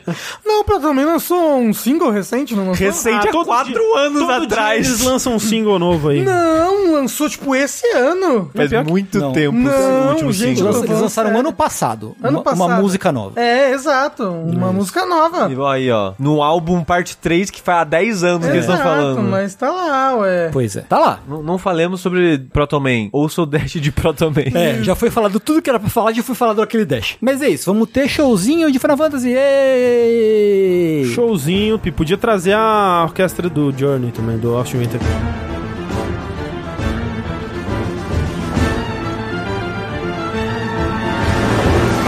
Tengu, Oi. sabe quem não vai conseguir, infelizmente não vai conseguir ir Uma pena, ao né? show de Final Fantasy. Ou é porque, sabe por quê? É porque ele tá dando o seu próprio show. Tá dando o showzinho dele. Tá dando, tá- faz o show dele, Faz o entendeu? showzinho dele. Ele, o homem, a lenda, sim, ele está de volta. E o Dinaka, Uou! Palmas, pausa. pra- Não pra- mais na cadeia. não mais. Aquele Prison Break? Ele estava foragido. Caralho, né? Yuji Naka foragido. fugiu. Yuji Naka mata dois guardas e foge da prisão de segurança. É. procurado pela Interpol, tá ligado? Foge na sua Ferrari. É, Alguns dizem Assim. que em seu último lugar ele fez um grafite de um personagem. Sonic Adventure 2 começa com o Sonic fugindo da cadeia. da Tá prisão ali no sonho dele. helicóptero. Era o ok? sonho dele. Foi assim que ele fugiu, inclusive. Foi. E saiu com, com um snowboardzinho assim rodando. Em São assim. Francisco. Isso, exato, exatamente. Mas, né, Yuji Naka, nosso, no- nosso velho conhecido, está de volta às notícias. Co-criador do Sonic. Co-criador do Sonic, criador, diretor de o Balance Wonderland, Acho que é Underworld. Underworld. Mas eu Underworld. sempre me confundo também. É Balan Underworld. Quem se importa? Ninguém se importa. Nem o Jinaka. Nem o Yuji Naka, aparentemente, se importa. O que acontece é que ele ia ser preso de novo. Pela terceira vez ele seria preso. Pô, peraí, ele tava solto? Tava. Que perigo. Né? Porra. Como é que se deixa um cara desse solto, né? Um, um elemento desse? Vai que ele cria o Sonic. Pois é.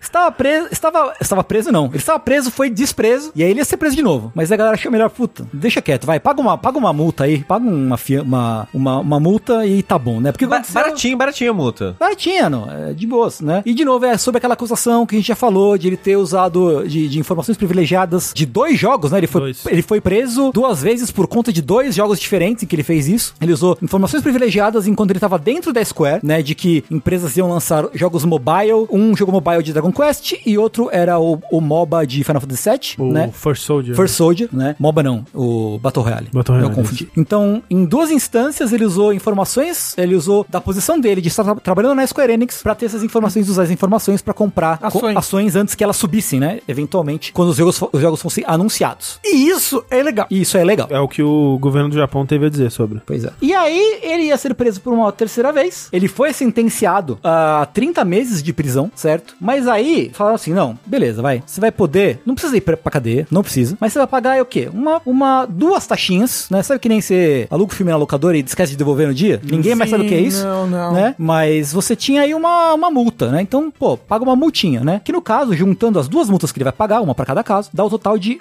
1,2 milhão de dólares. De dólares. Tranquilo. Né? Beleza. De boa, né? Todo Ah, o- só com o que ele ganhou, né? Com o Balan Underworld, ele consegue. Ah, é, pagar né? isso. Vendeu quanto? Menos 10 unidades? Pois é. E ele vai, ele vai, ele vai, tipo, ele não vai preso enquanto ele tiver pagando e enquanto ele não ser um menino, quando- enquanto ele não for um menino malvado. Ele tá em tipo incondicional. Meio que isso. É, Ele enquanto tá ele, usando uma tornozeleira. enquanto ele cumprir as leis, né, Aham. ele não vai ser preso. Eu acho que isso vale pra todo mundo que é pobre, né? Mas eu acho que Yuji Naka não vai conseguir. O Não vai- chamado do crime é muito forte. O crime é muito forte, né? É muito forte. Na- velho. Ele- tá nas veias. ele é- é por que isso nem o- quer dizer que ele vai fazer um outro jogo merda. Exato. É que nem quando o animal ele experimenta o sangue humano, ele não consegue. Ah, A Nan voltar. King. É verdade. Um animal. E o Dinaka, um animal é, assassino. Exato. É, então é isso. Yuji É Naka isso. não está mais preso, gente. Podem descansar em paz aí. Mas depois dessa multa, ele não tem mais dinheiro pra especular com informação privilegiada, né? É, tem isso também. Tem que Será ver isso aí. É, tem que ver. Será que o Yuji Naka tem muito dinheiro? Eu diria que não muito. Não muito, né? É. Não. Diria que não mais. É, É, agora se de- tinha... É, pois é. Então, a- a- terá se provado aí uma má ideia ter especulado o dinheiro que tinha. Eu mostro no chat. Suzana, fiquei triste. Espero que ele volte logo pra pensar. Caralho, que horror. que bad. que maldade. A prisão protege ele dele mesmo, né?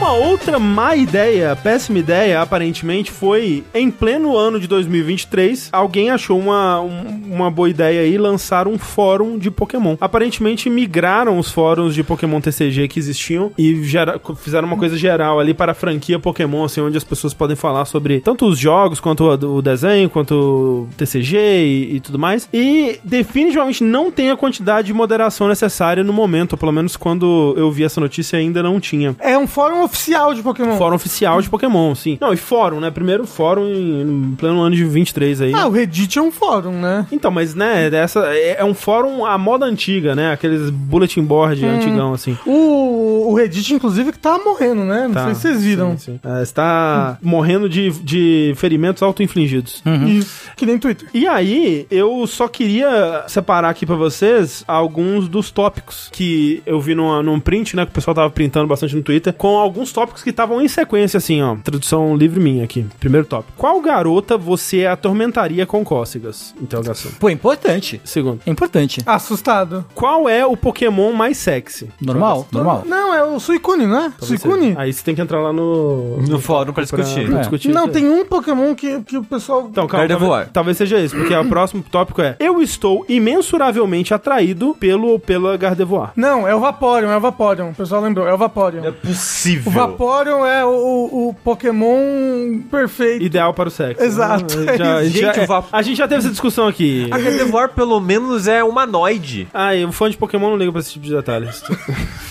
É. Próximo tópico. Ah. Alguém mais acha que o Charizard da minha foto de perfil parece um sem-teto? Próximo tópico. Em caps. Umiverse voltou. Uou, Foda. o Tengu. Sou eu. Próximo tópico. Pokémons do Tony Hawk? Interrogação. E por último, quem pensou que isso seria uma boa ideia? então, realmente, eu só queria compartilhar com vocês esses títulos de, de tópicos aqui que eu achei maravilhoso. Mas o Charizard parecia um sem teto. Você De viu a fato, foto? Eu vi, eu vi a foto. Realmente. É tipo quem? Tipo quem? Exatamente. Isso.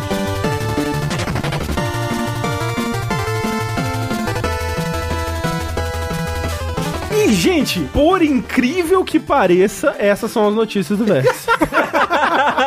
Eu sei, talvez seja inacreditável, mas essas foram as notícias dessa semana. E ó, que a gente leu o seu signo hoje. É, ó, a gente fez render, botamos água nesse Olha. feijão aí. Tentou, a gente deu o nosso melhor aqui. Não vai ter outro bloco de notícias, era tão pouca notícia que eu acabou. agrupei tudo num só. né? num bloco Acabou. só. Vamos lá então para as perguntinhas dessa semana no Vértice. Você aí que quer mandar sua perguntinha pra gente, você pode mandar ela pro nosso e-mail, se você é 40 mais, vértice.jogabilidade.de, ou para o nosso usuário do Telegram, que é o arroba jogabilidade. Você pode mandar lá suas perguntinhas sobre videogames, sobre as coisas relacionadas a videogames, sobre temas que você gostaria que a gente conversasse sobre aqui. E você vai poder soar mais ou menos assim, Tengu. Olá, jogabililindos e possível convidade. Tudo bem? Aqui é Preizar e venho perguntar. Rimou, o que vocês pensam sobre o futuro dos jogos em mídia física e sobre os impactos de um eventual fim deles? Recentemente, vi que a notícia que Alan Alan Wake 2 não será lançado em mídia física para nenhum console caiu como uma bomba na comunidade de colecionadores, como um sinal de que o fim da mídia física está mais próximo do que se imaginava. Não sou colecionador e até gosto da comodidade dos jogos digitais e dos serviços de assinatura, mas aqueles jogos especiais, aqueles pelos quais nutrimos um carinho extra e uma relação que não se resume a mero consumismo de última hora, que faço questão de comprar em mídia física e guardar em um cantinho, pela sensação de, de que de fato vou tê-los comigo daqui pra frente. Vocês também têm isso? Se sim, também tem receios de como será quando isso acabar, considerando que já aconteceu com outras lojas virtuais, tal como o do 3DS e do PSP, também fico pensando sobre como a inexistência de mídias físicas pode ampliar essa tendência de lançamentos de jogos ruchados e inacabados no dia 1, pela banalização dos patches de correção e contribuir com a subida dos preços, pela ausência de um mercado subsidiário. O que pensam sobre tudo isso? Obrigado pelo espaço, adoro vocês. É, sobre isso de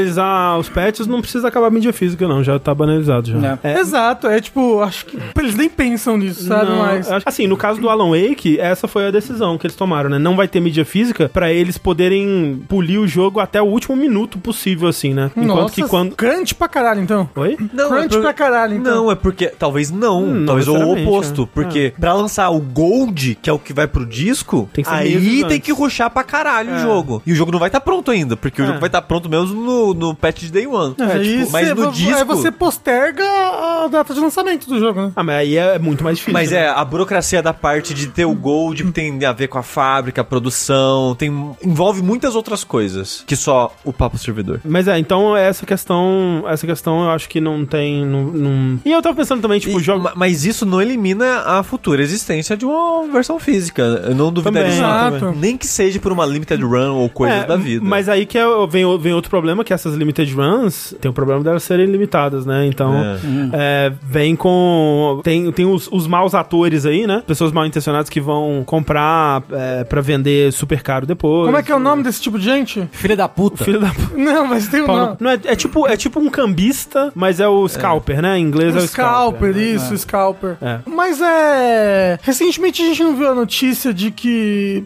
pós-pandemia a venda de mídia física subiu pra caramba de novo? É, não vi essa notícia. Não, não noticiamos no vértice, então é como se não tivesse existido. Ah, ok. Mas, Mas assim- eu esse- lembro de ter visto isso, que depois da. que, que foi, né? É, assim, eu, Declarado o fim da pandemia, a venda de mídia física subiu pra caramba novamente. Eu acho que não deve acabar tão cedo mídia física, muito por conta, principalmente do mercado norte-americano, né? Que tem uma internet muito ruim. E é engraçado, né? Como lá. Que loucura, né? É, não, é. Tem lugares que a internet é muito lenta pra você baixar um jogo de, de 100 GB, sei lá. Então, mídia física ainda é muito muito mais viável, né? Tudo bem que hoje em dia tem patch de 50 GB, de 100 GB, sei lá.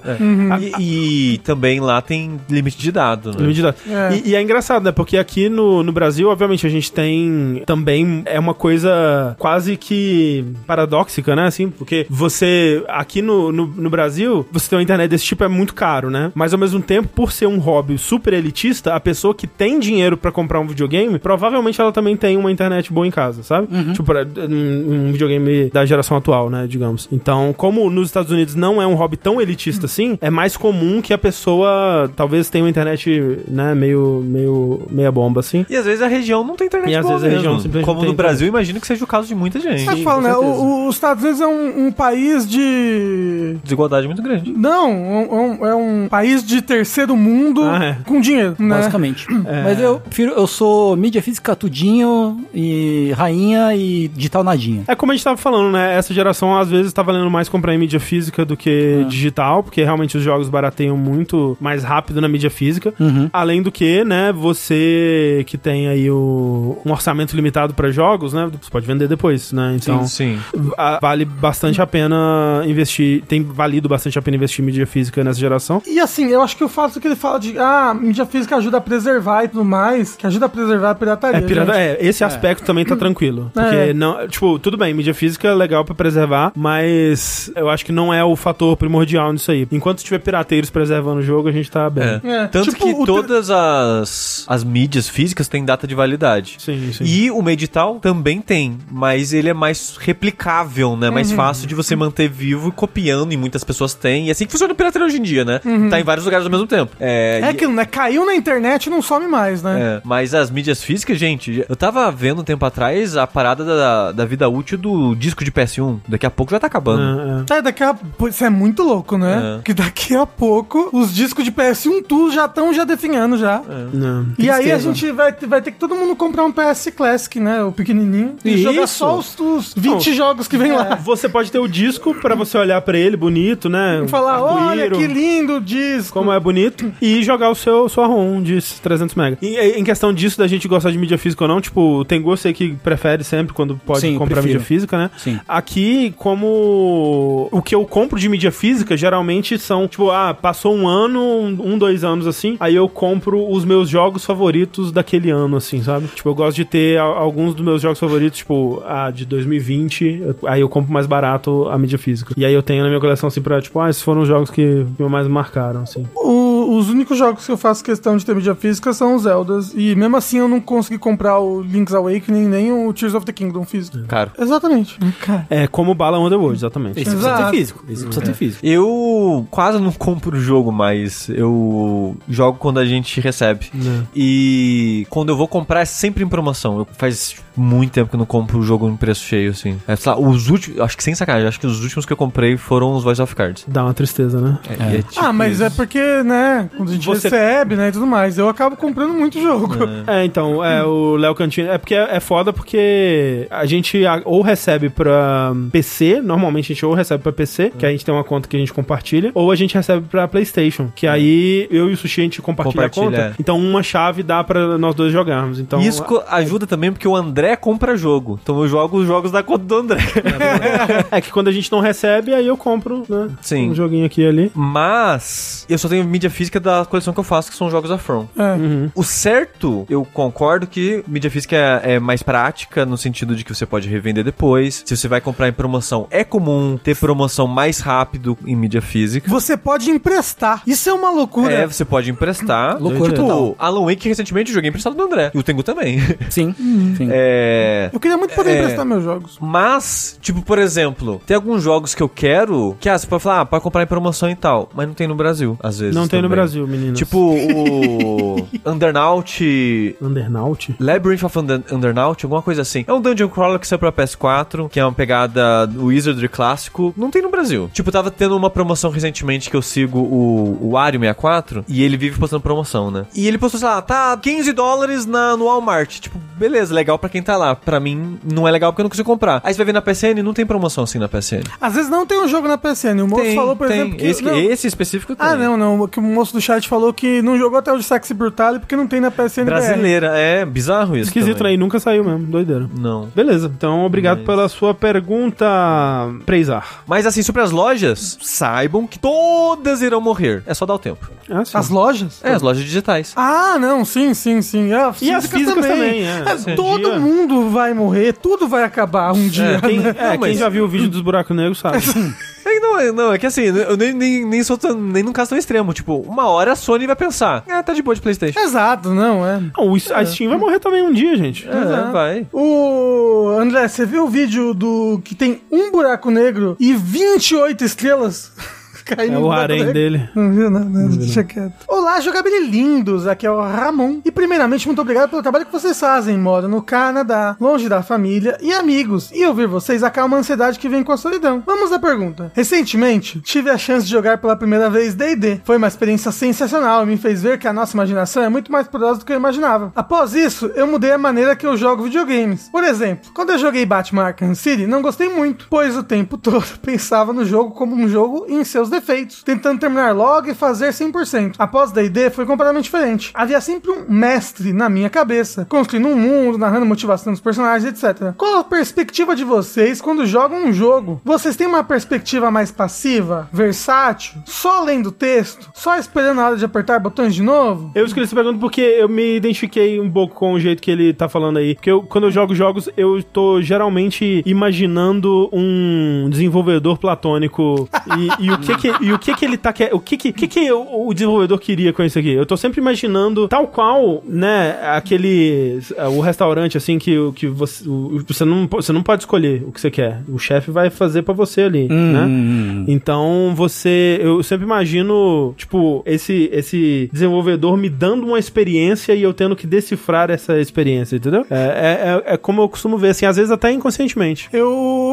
eu eu entro muito no mundinho, assim. Eu imagino muito, assim, as coisas e... Sei lá, eu entro no mundinho, tipo Final Fantasy XVI, quer dizer, recentemente. Nossa, eu entrei completamente no mundinho. Eu tô jogando um outro RPG que eu vou falar rapidinho aqui no, no, no Sinalmente. Toda a série dele, quando eu joguei, nossa, eu fantasio muito enquanto eu jogo, sabe? Eu Uhum. não sei o que acontece. E eu sinto que isso até valoriza pra mim a experiência dos jogos. Sim, não sim. são todos os jogos que conseguem fazer isso. Tem, porque tem muito jogo que, às vezes, por falta de polimento, por falta de game design, ele te tira daquilo, né? Sim. E é muito fácil pra mim isso acontecer. É. Exato, mas quando o jogo me fisga desse jeito, eu acabo criando laços emocionais ali com as coisas do jogo. E você até imaginando assim, nossa, e esse lugar? Como é, como é que a pessoa dorme nesse lugar? O que, que ela faz aqui? O que, que ela faz ali? Eu, eu, eu gosto, gosto muito de cair dentro do jogo. É, então você tem que jogar. É. Going Ah, Getting down. over it. É, exato. O Não, Planet Fora. tem que jogar aquele. Going up. Underwell. Não, isso aí, obrigado. Tem Only go- up. Underworld. Eu Eu, nem- eu não sei como eu jogo o jogo. Eu não, sei. Eu não sei que, Você só perspectiva joga. perspectiva que que eu tenho. Mas sim, i- isso é- acontece muito comigo, de tipo, de eu perder completamente esse, esse ou, ou esse mundinho, ou essa conexão com o desenvolvedor platônico, assim, perder, tipo, perder essa vontade de achar, tipo, virar só um jogo e eu come- começar a enxergar ele só nos defeitos, ou só, ou só nas engrenagens, assim, ver, tipo, perder completamente a magia, cair as cortinas e eu enxergar todos os mecanismos por trás e eu, e aqui- nada daquilo me funcionar mais pra mim, porque eu tô entendendo tudo que ele tá tentando fazer, mas nada tá funcionando exatamente da, da forma como deveria, é muito fácil isso acontecer também. Vou dar um exemplo, que eu tô jogando um joguinho de RPG que é luta por turno e você só vê um monstro só. Você não vê o personagem Ninguém só faz sabe nada. que é Dragon Não- Quest. Ninguém sabe. E eu sei que a minha personagem tá, tá equipada com uma faca. Aí eu imagino que ela sai correndo e dá uma facada no bicho. Por causa da animaçãozinha que faz. Aham. Entendeu? Aí eu me imagino, entendeu? Eu acho, sei lá, é a maneira que a minha cabecinha funciona.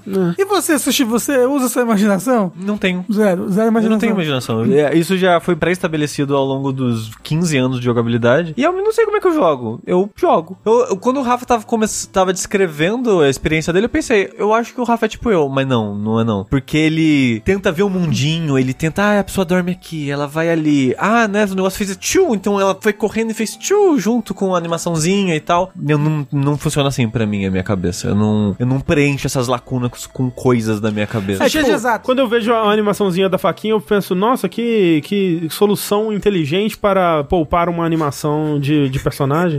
que, que, que elegante, né? que, que bem, bem posicionado, bem estabelecido. É. Você é mais tipo sushi, Tengu? Acho que na verdade, assim, ó, o meu primeiro pensamento toda vez que eu vou jogar um jogo é tipo, caralho, eu preciso prestar muita atenção porque eu tenho que ter o que falar dele no vértice.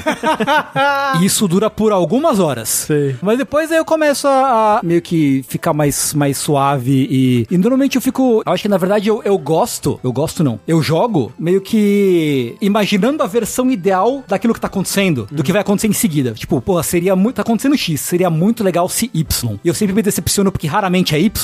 Mas às vezes é bom quando ele subverte Então, aquilo. quando, quando subverte, aí eu, aí eu, tipo, porra, show. Aí, pô, ca- caralho, que da hora, hein? Você pensou nisso, jogo. Então, pô, show. Então, é, é assim que eu jogo na maioria das vezes. É difícil um jogo me tirar dessa, tipo, um jogo me convencer a aceitar ele do jeito que ele é, assim. Uhum. Mas ó, eu tenho isso do Tengu também, acho que todo mundo aqui tem, né? De quando você tá jogando um jogo, principalmente no começo, ficar pensando nas coisas que vai. Que, o que que tá chamando a atenção naquele jogo, o que, que você gostaria de falar sobre ele, ficar pensando no como você vai falar dele depois. Ah, sim, No isso futuro, não. aí chega um momento pra mim que passa, que eu esqueço. Aí eu só fico no Não, mundinho. isso, isso nunca passa pra mim, eu acho. É, não, é pra mim passou já. Eu tinha isso quando eu comecei a gravar o vértice, minha cabeça era só isso, tipo, o que eu posso tirar daqui, o que eu posso falar daqui. Hoje em dia eu já não.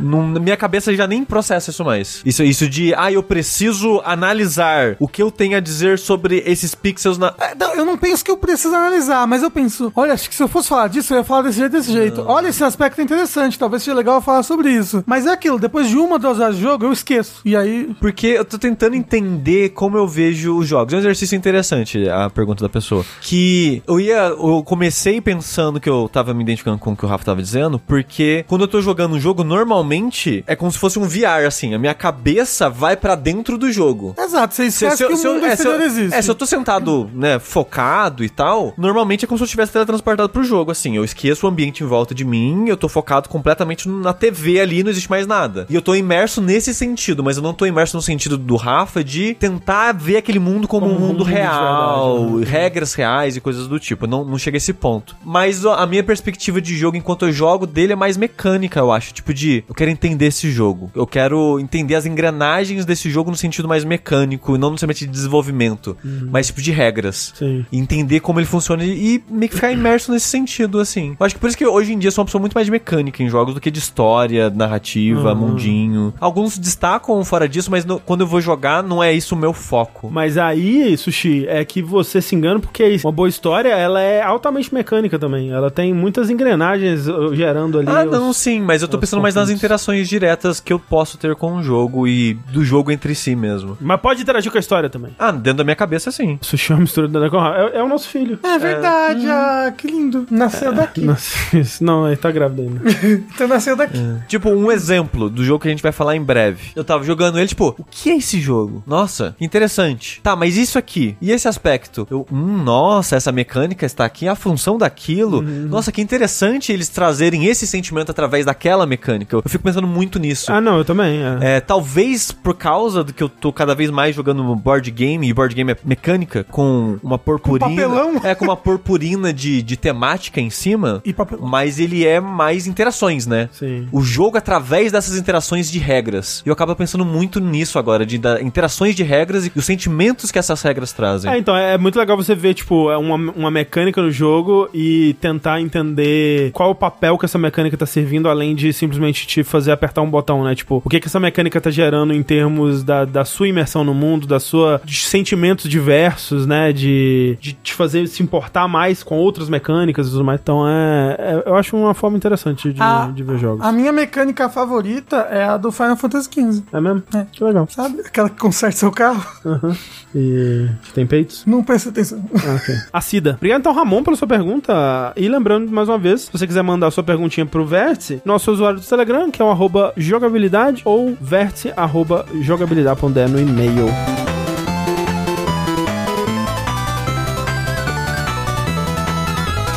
E vamos lá então pra esse joguinho aí que o Sushi comentou, né? Que no caso é o Aliens ou Aliens Dark Descent, que é um nome merda, né? Pelo amor de Deus, não me Bastante. diz nada sobre o jogo. Uhum. Ah, é. Sei lá, E- parece e- um assim, eu jogo de achei que já elevador. existia um jogo com esse nome, pra ser sincero. É, bom, se você...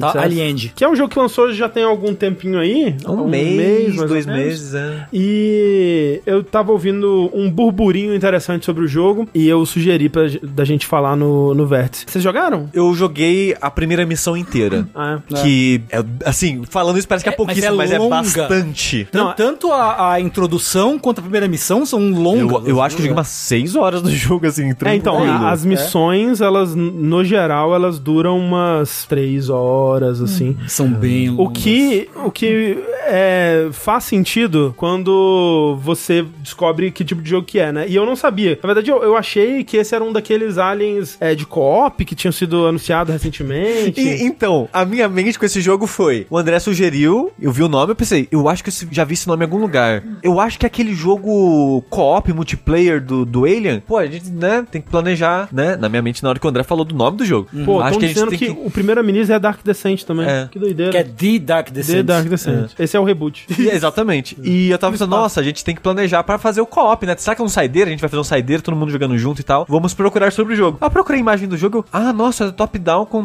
tracinho e personagens. Ah, é tipo um XCOM, então, pô, maneiro. Abri o jogo pensando que era o XCOM. O jogo Não é- não, e é, não o é XCOM. Ele é, ele é real time, não é? Então, ele é, É. ele é um real-time tactics, né? Um jogo tático em tempo real. Que me lembra jogos que eu adoro, tipo Desperados, ou tipo Commandos, ou tipo Shadow Tactics. Mas né? não é isso Não também. é, é, não é exatamente isso também, mas é- eu acho que é o mais próximo, assim, do, da experiência que você vai ter. Vem aí de uma desenvolvedora que eu nunca tinha ouvido falar, que é a Tindalus. Eu achei engraçado o nome da desenvolvedora. E eu não sabia o que esperar, porque a qualidade do- dos jogos de Alien, né, elas variam bastante, né? Tem um, do- um jogo de Alien que é um dos meus jogos favoritos de todos os tempos e o resto... ah, Apesar de que tem a série Alien vs Predador também, que era bem legal na época. Eu não voltei pra elas até então. E aí, uma coisa importante a se destacar aí também é que é Aliens, né? Não Alien. Então, é, no caso, é baseado no- na vibe do segundo filme e não do primeiro, né? O que significa que é... Mais ação, é menos mais terror. Uhum. É, mais ação, mas uma ação tensa, né? Hum. É, eu acho que esse jogo ele é bem terror pro tipo de jogo que ele é. Ah, É. ok. E- Ele faz um ótimo trabalho em criar ambientação. É, tipo, o que, uma coisa que, que eu achei bem legal dele quando eu comecei a jogar é que ele tem bastante navegação pelo mundo, né? Antes de você, de fato, tá fazendo as coisas de, de tática. A maioria das missões vai ter um, um período de andar pelo lugar, de, de construção do que, que tá acontecendo naquele lugar, qual que é a situação. Às vezes conversar com o NPC, construir uma tensão. Às vezes, né, por exemplo, ah, tem o, o, o blipzinho no radar. Aí você vai lá e era um rato. Aí todo mundo, ah, era só um rato e vai embora. E vai construindo essa tensão. E aí, quando os inimigos vêm, aí vira um jogo de ação tática tempo real. Que é meio que a vibe do Aliens, né? Tipo, ele tem essa construção de terror e tudo mais, mas ele não fica naquela sobrevivência, meu Deus, não. É tipo, ele vira. o Alien uma- se diz o segundo filme. o, Ali- o Alien 2, é. Ele vira uma coisa mais de ação e, e, né? As pessoas matam aliens, múltiplos aliens. no Nossa, às segundo vezes vem um filme. uns 20 de uma vez. Não é? No filme ou no jogo? Em jogo. ambos. é. Ah, ok. Ele é tipo XCOM que você monta o seu personagem Sim. e aí se ele morrer, ele morreu de vez. Nessa, nesse aspecto, ele é tipo XCOM, porque você tem o momento da missão e o momento da base. O momento Uhum. da base é muito parecido com XCOM, apesar de ser bem sim- mais simples. É, né? você não constrói setores novos na estação, mas É. você tem uma estação com funcionários, você vai lá criar armas, cria colete, você Tem aum- enfermaria onde as pessoas vão ficar descansando. Isso, Dá você- pra você promover os soldadinhos. os Exato, aí soldadores. tem a skill tree dele quando ele é promovido. E aí por você vai. pode customizar o soldadinho, colocar, tipo, né, as classes, a classe nele, escolher as habilidades que ele vai ter, o tipo de arma que ele vai usar, essa coisa toda. E a cada missão você monta um grupo de, de quatro soldadinhos com os que estão disponíveis no momento. Por quê? Eu vou dar uma, uma premissa da história, que é, tipo, coisas acontecem numa nave, essa nave, ela precisa ativar... É uma estação espacial, na verdade, que aliens começam a tomar o controle dela. Ela precisa ativar um protocolo de, de segurança da Wayland Yutani, né, que é a, a corporação do mal, que vai destruir tudo que tá em volta pra impedir que a, que a parada se alastre. Só que nisso, tem uma outra nave indo pousar no planeta que essa estação espacial tá orbitando, e os aliens chegam a esse planeta, e a nave, uma das naves que tava perto, que é atacada por esse protocolo de... Contenção. de contenção, ela pousa, ela, ela sobrevive, né? Ela consegue pousar no planeta com algumas mortes. A nave tá bem destruída, não consegue voar mais, mas tá no planeta. E aí a sua a sua personagem, ela é resgatada pelos militares que estão trabalhando nessa nave que caiu no planeta. Então você é responsável por ter feito essa nave cair num planeta que agora está infestado de aliens. E ninguém sabe disso. É, ninguém sabe desse detalhe, né? Que você é responsável. E você tá nessa nave trabalhando agora com o- esse, esse pessoal pra tentar sair do planeta. Tipo, Vocês precisam é, consertar essa nave com coisas que vocês vão encontrar nesse planeta e tentar resolver esse problema. E aí Ah, então tem. você fica, tipo, descendo no planeta, pegando coisa e... Não, monta você sua tá no nave. Ah. planeta, você não tem tem, a sua nave tá caída no planeta. Ela tá toda destruída, não consegue voar mais, ela tá no planeta. É que você falou que você tinha tipo, uma estação, tipo, da Então você cai dela, né? Você vai pro planeta dela. E aí você tem essa, essa shuttlezinha voadora que essa nave maior consegue mandar pra você explorar várias áreas do planeta e fazer missões onde, no geral, você vai tentar resgatar sobreviventes, encontrar material pra reparar a nave, pra, até pra conseguir fazer mais exploração e tudo mais. E hum, as missões vão escalando daí. Chega um dado momento que você vai ter um limite de tempo, né? Uma coisa vai acontecer e aí você precisa, de fato, recuperar essa nave. Então, ele tem alguns sistemas, e esses sistemas me lembram um pouco, tipo, Darkest Dungeon, uma coisa assim, É. que são sistemas de gerar tensão e medo e, e incapacitar os seus soldados e deixar essa parte de gerenciamento mais difícil por conta disso. Porque você nem sempre vai ter os soldados que você precisa pra mandar na, na missão, porque ou eles estão machucados, ou eles estão cansados, ou eles são traumatizados, né? Porque essa é uma coisa que eles vão introduzindo aos poucos também, que é os seus soldados que você manda na missão, eles vão experienciando coisas, né? E se essas coisas acontecem de uma forma muito tensa, eles têm um medidor de estresse que vai aumentando. À medida que esse medidor de estresse vai aumentando e enchendo barrinhas, esse soldado ele não só vai ficando cansado, como ele vai desenvolvendo traumas e esses traumas são debuffs em cima do soldado. Então, por exemplo, tinha um soldado meu que ele tinha que ele desenvolveu o medo de fogo, né? Então, Ah. ele sempre que alguém usava uma lança-chamas ou tinha alguma coisa com lança-chamas perto dele, ele perdia, tinha um debuff muito sério assim que ele não, ele acho que ele não aceitava comandos durante aquilo ou alguma coisa assim. Tem outros Nossa, mas, mas tem como curar isso tem dele? uma das estações Terapia? da. É, exato. Tem uma estação de terapia na, na, na, na nave. Que você deixa eles lá e é tipo a, a- a médica também. Ele tem, ele tem que ficar alguns dias lá pra curar esse é, Trauma. esse trauma, né? Mas você tem muitos soldados? Então, o ideal é que você tenha muitos, né? Porque você, se você tenta completar as missões de uma vez, o que nem sempre é recomendado, porque o jogo ele tá falando, o tempo todo falando pra você, olha, você não precisa completar as missões de uma vez, você pode abandonar a missão agora e voltar nela no dia seguinte com outro grupo de soldados mais descansado pra fazer ela de novo. Só que eu fico, não, eu quero, eu quero fazer tudo. Eu vou fazer tudo. Aí o seu soldado que Eu paga, também então. fiquei tentando fazer tudo e aí de o uma soldado vez, né? paga e às vezes ele tem que ficar 10 dias descansando pra ele se Nossa. recuperar. assim. Mas a parada é, eu acho que as missões não foram feitas pra Eu terminar também de acho uma que não. vez. Também acho Não, que não, é Eu levei cinco ou seis vezes pra terminar a primeira missão. Nossa, eu fiz de uma vez. Inteira? É. Matou todos os chefes, tudo de uma vez, sem É- ninguém morrer. É que assim, da primeira vez que você vai na, na missão, você não pode explorar o subterrâneo, né? Você já fez o, sub, o subterrâneo? Fiz, eu terminei a primeira missão. É, então, pois é, ele- eles não te deixam ir pra lá, porque tem um portão que você não consegue abrir, então você tem que voltar. Mas então eu fiz ali em dois dias. Caralho, pra mim é impossível isso, porque qualquer coisinha, qualquer coisinha. A primeira vez que eu fui embora foi porque, tipo, fudeu, tá os quatro personagens morrendo, um que tá carregando o outro, não tem mais item de cura, fudeu, não tem o que fazer. E no jogo não tem save scan, você não pode ficar salvando e dando load, É, salvando e não. dando load. Mais Você- ou menos. Porque você não pode salvar manualmente o jogo. É. Você pode ficar dando load, mas os loads só acontecem em duas situações que eu percebi. Quando você faz algo de missão, quando você faz um- uma etapa da missão, o jogo salva, ou quando você usa o elevador. É, Mas quando- Ou quando você descansa. É, quando você sela a porta pra descansar, ele Ah, salva. Eu, eu É. tenho- como, eu não sei descansar. É, essa é uma mecânica, tipo, Caralho, é, isso Várias- ajuda bastante. Várias salinhas vão ter um ícone de uma casinha. Se você, É. você, se você põe todo mundo lá e sela todas as portas, você consegue dormir e aí reseta todo o medidor de estresse.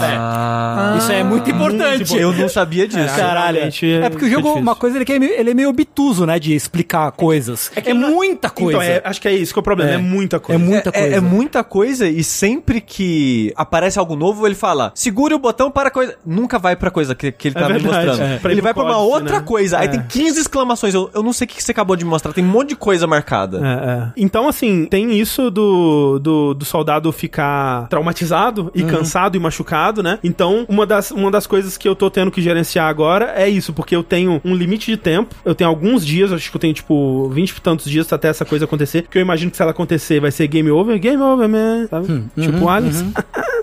É, e eu preciso gerenciar isso agora. Tipo, eu acho que será que é melhor eu demorar mais pra fazer uma missão do que deixar meu soldado descansando por 10 dias, sabe? Eu acho que tá nesse momento vai ser. Então ele vai introduzindo coisas e aí depois ele dificulta essas coisas com versões mais complexas delas, né? Tem um modo easy que eu... Ele tem, um modo easy. de, de, de exploração de história, assim. Mas ele, quando você vai começar ele, ele fala: Ah, esse é um jogo pensado pra ser um jogo difícil, né? E tal. Então é pra, é pra sofrer mesmo. Porque, tipo, eu acho que essa experiência de aliens, ela tem que ser um pouco sofrida, né? Uhum. Tipo, você com um soldadinho, um grupo de soldadinhos enfrentando os aliens, se for fácil, não tá recriando a experiência de aliens. né? Mas pode não ter tempo, né? Mas aí, Rafa, sabe o que você pode também? Não jogar, o- exato. exatamente. É, mas, É. não, mas tem a opção lá, né? Pra quem quer jogar e não quer ter tempo. Não, mas eu acho Não que é? não. ah, não, ele você tem, é contra ele acessibilidade tem, ele nos tem um jogos? modo easy. Ele não É. tem um modo sem tempo e sem Então, essas é, coisas. eu não sei como é que é essa, essa- esse pedaço no modo mais fácil, né? Esse modo de tempo. Se eles Eu acho que vai ser investiram só a tempo. dificuldade dos inimigos. É, e coisas do porque, tipo. porque assim, eu acho realmente que é, é aquilo que a gente tava falando. Por que, que tem esse tempo aqui? Ah, é pra aumentar a- o impacto dessas todas outras mecânicas que ele tava trazendo até Uhum. então. Tipo, todas essas outras mecânicas, elas ficam mais interessantes, mais urgentes, mais necessárias. E tipo, você, agora que você jogou um- um- uma boa parte do jogo sem elas, você já tá acostumado, vamos aumentar um pouco mais a, a- o que tá em jogo aqui. E eu acho que funciona bem isso pra mim. O Caio falou que é um Pikmin 1 com humanos. É, tipo isso. Como que você gera mais soldados? Você ou encontra eles em missões, porque você tem como resgatar pessoas em missões, Uhum. ou toda vez que você passa um dia na base, aí existe uma possibilidade de rolar um evento aleatório, tipo desse, tipo, gerado proceduralmente, tipo, ah, recebemos um sinal de tal lugar, o que você quer fazer? você tipo, quer. um- uma carta do Banco Imobiliário. Isso, exato. Sorte ao revés. Exatamente. Recebemos um sinal de tal lugar. Você quer ir lá resgatar os caras? E aí, se você for resgatar os caras, você não pode mandar uma expedição pra uma missão nesse dia. Então você perdeu esse dia, mas você ganhou soldados. Então você tem que ver o que, que, que é mais legal aí pra Ah. Mas você. você tem 10 dias pra terminar o jogo agora? Eu acho que é mais, é tipo uns 20 e poucos dias. E você tá em qual missão? Putz, eu não sei, mas eu, eu tô depois da metade do jogo já. ok. Tipo, já, ele tem um medidor de Porcentagem. porcentagem da- do progresso da campanha, né? Ah, pode crer. Eu tô um pouco depois da metade do E jogo. você, você vai terminar ele. Então, esse que é o lance. Tipo, eu. Ele é um jogo que ele tem as esquisitices dele. Tipo, ele não é o jogo mais polido que eu gostaria que ele fosse. Ele tem, né, algumas escolhas que eu acho questionáveis, mas eu tô adorando o jogo. É um jogo que eu meio que tive que me adaptar às esquisitices dele, mas nossa, eu só. Assim, é é aquele tipo de jogo que eu paro de jogar e eu tô pensando nele, sabe? Uhum. Tipo, eu joguei ele esse fim de semana inteiro praticamente. Quando deu a hora de dormir, eu não queria. Tipo, eu queria fazer Ô, louco. mais uma missão, assim. Que bom. É, Cara, eu, pensando eu, tipo, eu não consigo pensar em um jogo que seja menos pra mim do que esse. assim. Tipo, é, é, é- é a síntese do tipo, esse é um jogo anti-Tengu. Sei.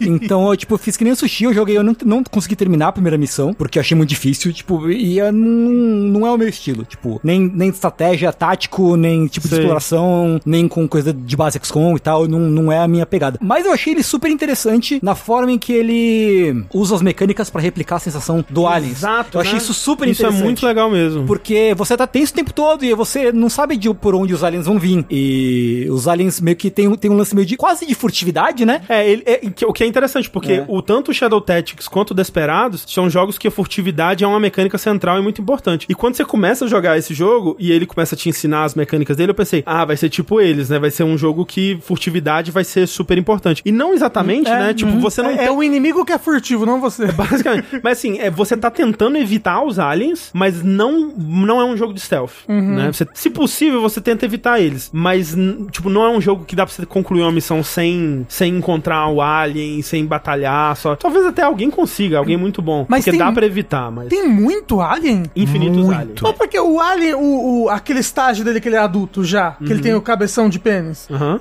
ele, ele não é, tipo, ultra poderoso? Ele é, só que o lance é, tipo, você viu o segundo filme? Não, eu não vi Então, nem o primeiro. O, lan- o lance é, tipo, tudo bem, quando você tem uma pessoa contra o alien, essa pessoa pode até estar armada, ela vai ter um trabalho, um puta trabalho. E, tipo, especialmente se não é uma pessoa que tem treinamento, tipo a Replay, no caso, né? Agora, se você tem um esquadrão de quatro pessoas, e são militares treinados, bem armados com, t- com a coisa e tal, eles conseguem lidar com alien. Hum. Tipo, não vai ser fácil, mas eles conseguem lidar. E eu acho que é essa experiência que eles estão tentando é, traduzir aqui no jogo, e eu concordo com o Uhum. é Tengu, que bem o que eles você fazem falou, isso né, do muito bem. segundo filme, né? É o segundo filme, total. O... O Alien, ele não é muito inteligente, né? Ele é... Ele é bem. Não, mas ele não é um ser humano, ele não dirige nave. Não, ele não dirige nada. Até onde a gente sabe, não dirige. Mas Tá bom. até aí eu não dirijo nave. E agora? Ele é um predador. Não, é um ser quer humano. dizer, um alien. É, então.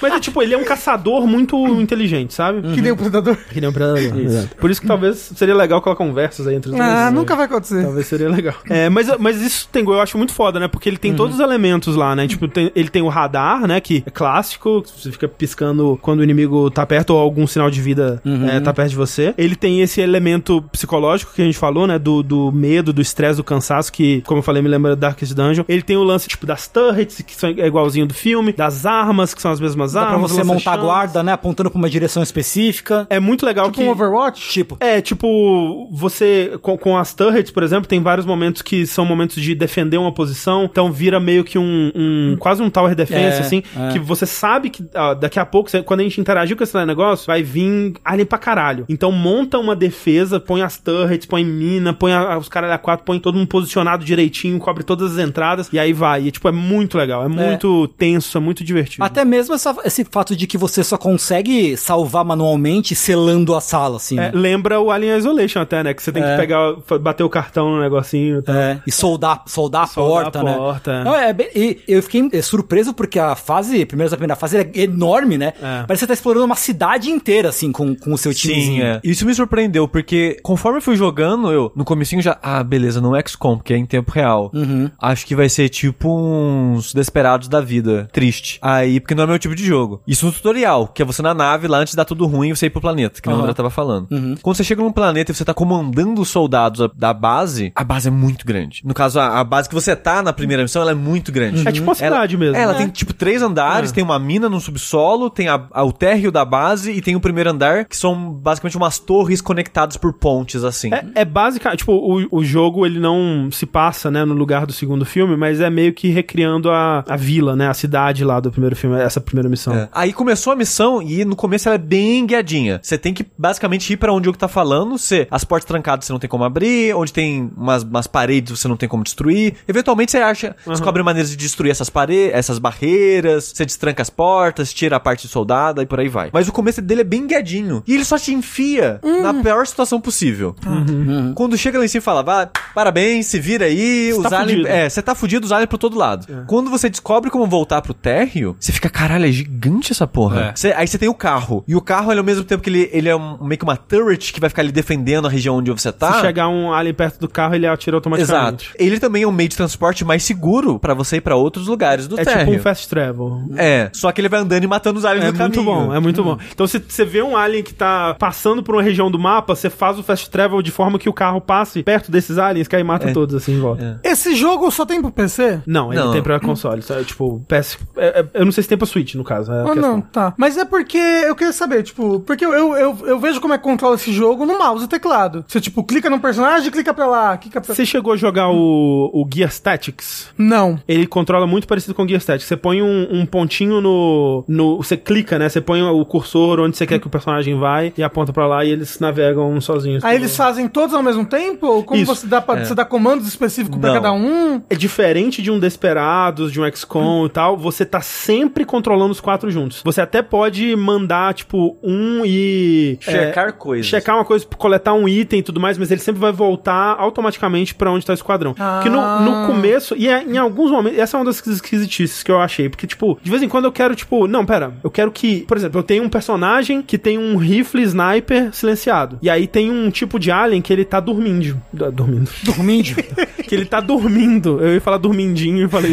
Ah, que bonitinho! ele tá dormindinho, ele tá deitadinho. dormidinho, assim. dormidinho. E aí, se você. Ele tá a mimir. Se você chega perto dele por tempo suficiente, ele vai te detectar. Tem uma linha que vai preenchendo dele até você. Bem devagar assim, dá, dá tempo de você passar por ele. Mas tem coisa que você quer, tipo, eu quero matar esse alien, mas ao mesmo tempo eu não quero alertar a qual é. Eu vou- a gente chega aí nisso daqui a pouco. Então eu vou pegar a minha personagem, que tem o rifle sniper silenciado, vou dar um tiro. nela. Eu quero pegar só ela e levar ela pra cá pra ele dar um tiro. Não posso. Não posso fazer isso. O que eu posso fazer é levar todos os personagens, passar com todos eles por perto do alien e quando ela estiver correndo junto com eles, posicionada da maneira que eu preciso, eu pauso, pauso o jogo e dou o comando. Que é tipo, é esquisito. É meio tipo, nossa. Parece que você tá fazendo a gambiarra. É, parece que eu tô fazendo. É assim que era pra fazer, não parece o jeito certo de fazer. Mas é assim, tipo, você nunca pode mexer ele sozinho. O que até faz sentido no contexto de aliens, né? Porque, tipo, você nunca vai querer andar sozinho Ah, com aliens. ma- por mas, perto, tipo, né? assim, se você quiser. Como é que é? Flanquear o Flanquear, inimigo. você não pode, não pode. É, você está sempre tá controlando eles. É, o jogo até fala, a personalidade, o grupo, ele é o personagem. É. O personagem é o grupo. Exato, Entendi. exato. A, a sua personagem, que quando você começa o jogo, que você falou que ela Hum. caiu, crossline e tudo, ela, te- ela, ela tá sempre na Ela parte? fica na base. Ela é. ela é o, ela é o Ela é- comandante. Ah, ela nunca desce pra fazer as coisas. Não, ela não é uma que ne- soldada. é, Ah. exato, Você nessa- cria ela ou não? Não, não. Não. Tanto que nessa primeira missão ela, ela tá com a pistolinha, mas ela não faz muita coisa. Ela tá só tentando fugir Hum, mesmo. ok. Sim. Tanto que a, a capa do jogo é engraçado, que é ela e quatro soldados genéricos. Mas é doido porque n- não sei se vocês viram que dá pra um alien roubar um cara da sua, da sua party. Dá, ele arrasta Dá. o cara e leva pro buraco. Não, é né? o facehugger abraça a cara do seu soldado. E aí você tem que ter uma habilidade especial pra tirar o facehugger Sim. sem ele ser infectado. Senão já era, ele vai morrer, vai ficar ali no chão até É. morrer. É. Não, não Não. dá pra tirar o facehugger da barriga da pessoa depois lá? Do- não é o Não. facehugger, né? O facehugger Se fica- você, se você leva ele pra base, já é tarde demais. Você tem que ter habilidade pra tirar ali na hora. Ai. se você não, não tirar na hora, o, bi- o cara já era. E tem, tipo, um monte de possibilidade de coisa que pode acontecer. Pode acontecer isso que o Sushi falou, do cara ficar meio que em coma, que aí você tem que carregar ele. é, você pode até carregar, você não precisa ficar a missão inteira, né? Mas você pode levar pro carro, né? E deixar ele lá, mas aí você vai ter que fazer o resto Sim. da missão com três pessoas só. Mas assim, o cara pode ser desmembrado. Pode acontecer o cara é quatro. Pode ser agarra- agarrado pelo alien, levado pro buraco. É um monte de coisa. Mas voltando ao que eu tava falando, que eu tava falando que a base é muito grande. A base que é da, da primeira missão. É, eu fiquei tipo, como é que faz? Porque é muito grande, tipo, é, é- é gigante. E o jogo fala assim, ó, você precisa resgatar as pessoas. São 12 pessoas! Aí, um monte de checkmark de missão, assim, tipo, como é que eu, como é que eu vejo todas essas pessoas? Você tem tempo pra resgatar Uhum. Não, as pessoas? Não. Ufa. Aí que eu vi que, ah, no carro dá pra voltar. Voltei. Aí você volta pra base, o jogo avança um dia, aí você vê que tem uma contagem de dia. Aí você fica, puta que pariu. Porque quanto mais dia, quanto mais tempo você passa, Mais mais, o planeta. agressivos os inimigos vão ficando. É, o que eles estão dizendo é que os- o planeta tá sendo tomado por essa, inf- eh, essa infestação, né? Então, mais Ah. É. infestado tá o planeta, então mais agressivo vai ser, vão ser os É, aliens. e, e, tipo, nisso eu percebi o que esse jogo queria fazer. Porque esse jogo, ele não é um XCOM, apesar que a base faz parecer com o XCOM. Uhum. Ele não é um Desperados ou Shadow Tactics, apesar que a maneira que você controla e interage com o mundo lembra. Parece, é. Parece, mas não é. Ele tem essas paradas de, de traumas e choque e barra de estresse e coisas do tipo, igual um Darkest Darkest, Dungeon. Dungeon. da vida tem, mas não é exatamente isso que ele tá fazendo. Ele tem, enquanto você tá na missão, ele tem uma, meio que uma barra de dificuldade que vai avançando lá em cima, que é quanto mais tempo você passa na missão, mais os inimigos estão cientes da sua existência lá. É, exato. Quanto mais tempo você passa detectado na missão. né? É, é, tipo, mesmo sem estar detectado. É que sem estar detectado, É vai bem Hum. avançando bem devagarzinho. Se você tá detectado, é o dobro da velocidade que avança. Uhum. Só que, o- então, quanto mais tempo você tá lá, mais hostis os inimigos vão ficando. A cada limiar de dificuldade, tem uma grande invasão na sua direção. Aí é o momento mentor defense que o André tá fazendo. E que é aí, que ele comentou. Uhum. E, e isso fica marcado, né, no, no- na caixinha sim. que vai mostrando. Tem outros eventos também. Pode ter um evento de um alien de nível mais alto que vem atacar. Exato. tipo, um, um alien Cabeçudão especial. que vai É, dando umas exato. cabeçadas e tal. É. Aí o que falaram no chat, parece Ri- Risk of Rain. Exatamente. Enquanto eu jogava, eu pensava, nossa, esse sistema é idêntico do. do Ah, eu nunca joguei do Risk of Risk of Rain. Rain. Então, tipo, conforme eu tava jogando esse jogo, eu tava notando que ele tinha várias inspirações em outros jogos, mas ele não é nenhum desses jogos. Hum. É, Ele virou uma coisa própria. Exato, e eu, enquanto eu jogava, eu pensava, caralho, esse jogo eu nunca vi nada parecido. Não dessa forma. Eu vejo as peças, mas um co- o conjunto, o tipo de experiência que ele tá fazendo, eu nunca vi nada parecido. É, eu, eu Só- tinha essa sensação também, mas eu pensava, pô, se pá é o meu repertório desse tipo de jogo que é limitado mesmo. Mas concordo, nunca vi nada parecido com É, ele. e- mas é isso que é a parada. Eu não vejo as paradas dele como limitação. Eu vejo como um estilo de design Sim, que ele tá sim, fazendo para criar esse tipo de experiência de tensão e de dificuldade. E eu admiro demais o que ele tá fazendo. De ser um jogo que é muito diferente, combinações de jogos que não vendem tanto assim. Porque, tipo, jogo tático por turno não vende tanto assim. Um jogo tipo Desperados não vende tanto assim. O que dá certo, digamos aí, dessa, dessa mistura que ele faz, são esses, essas inspirações em jogos de roguelike, mas só que ele não tem esse aspecto roguelike dele também. São só uns elementos que esses jogos tinham Sim, sim. da tensão de roguelike, né? Que roguelike normalmente ele sempre coloca essa tensão de timer pra fazer andar.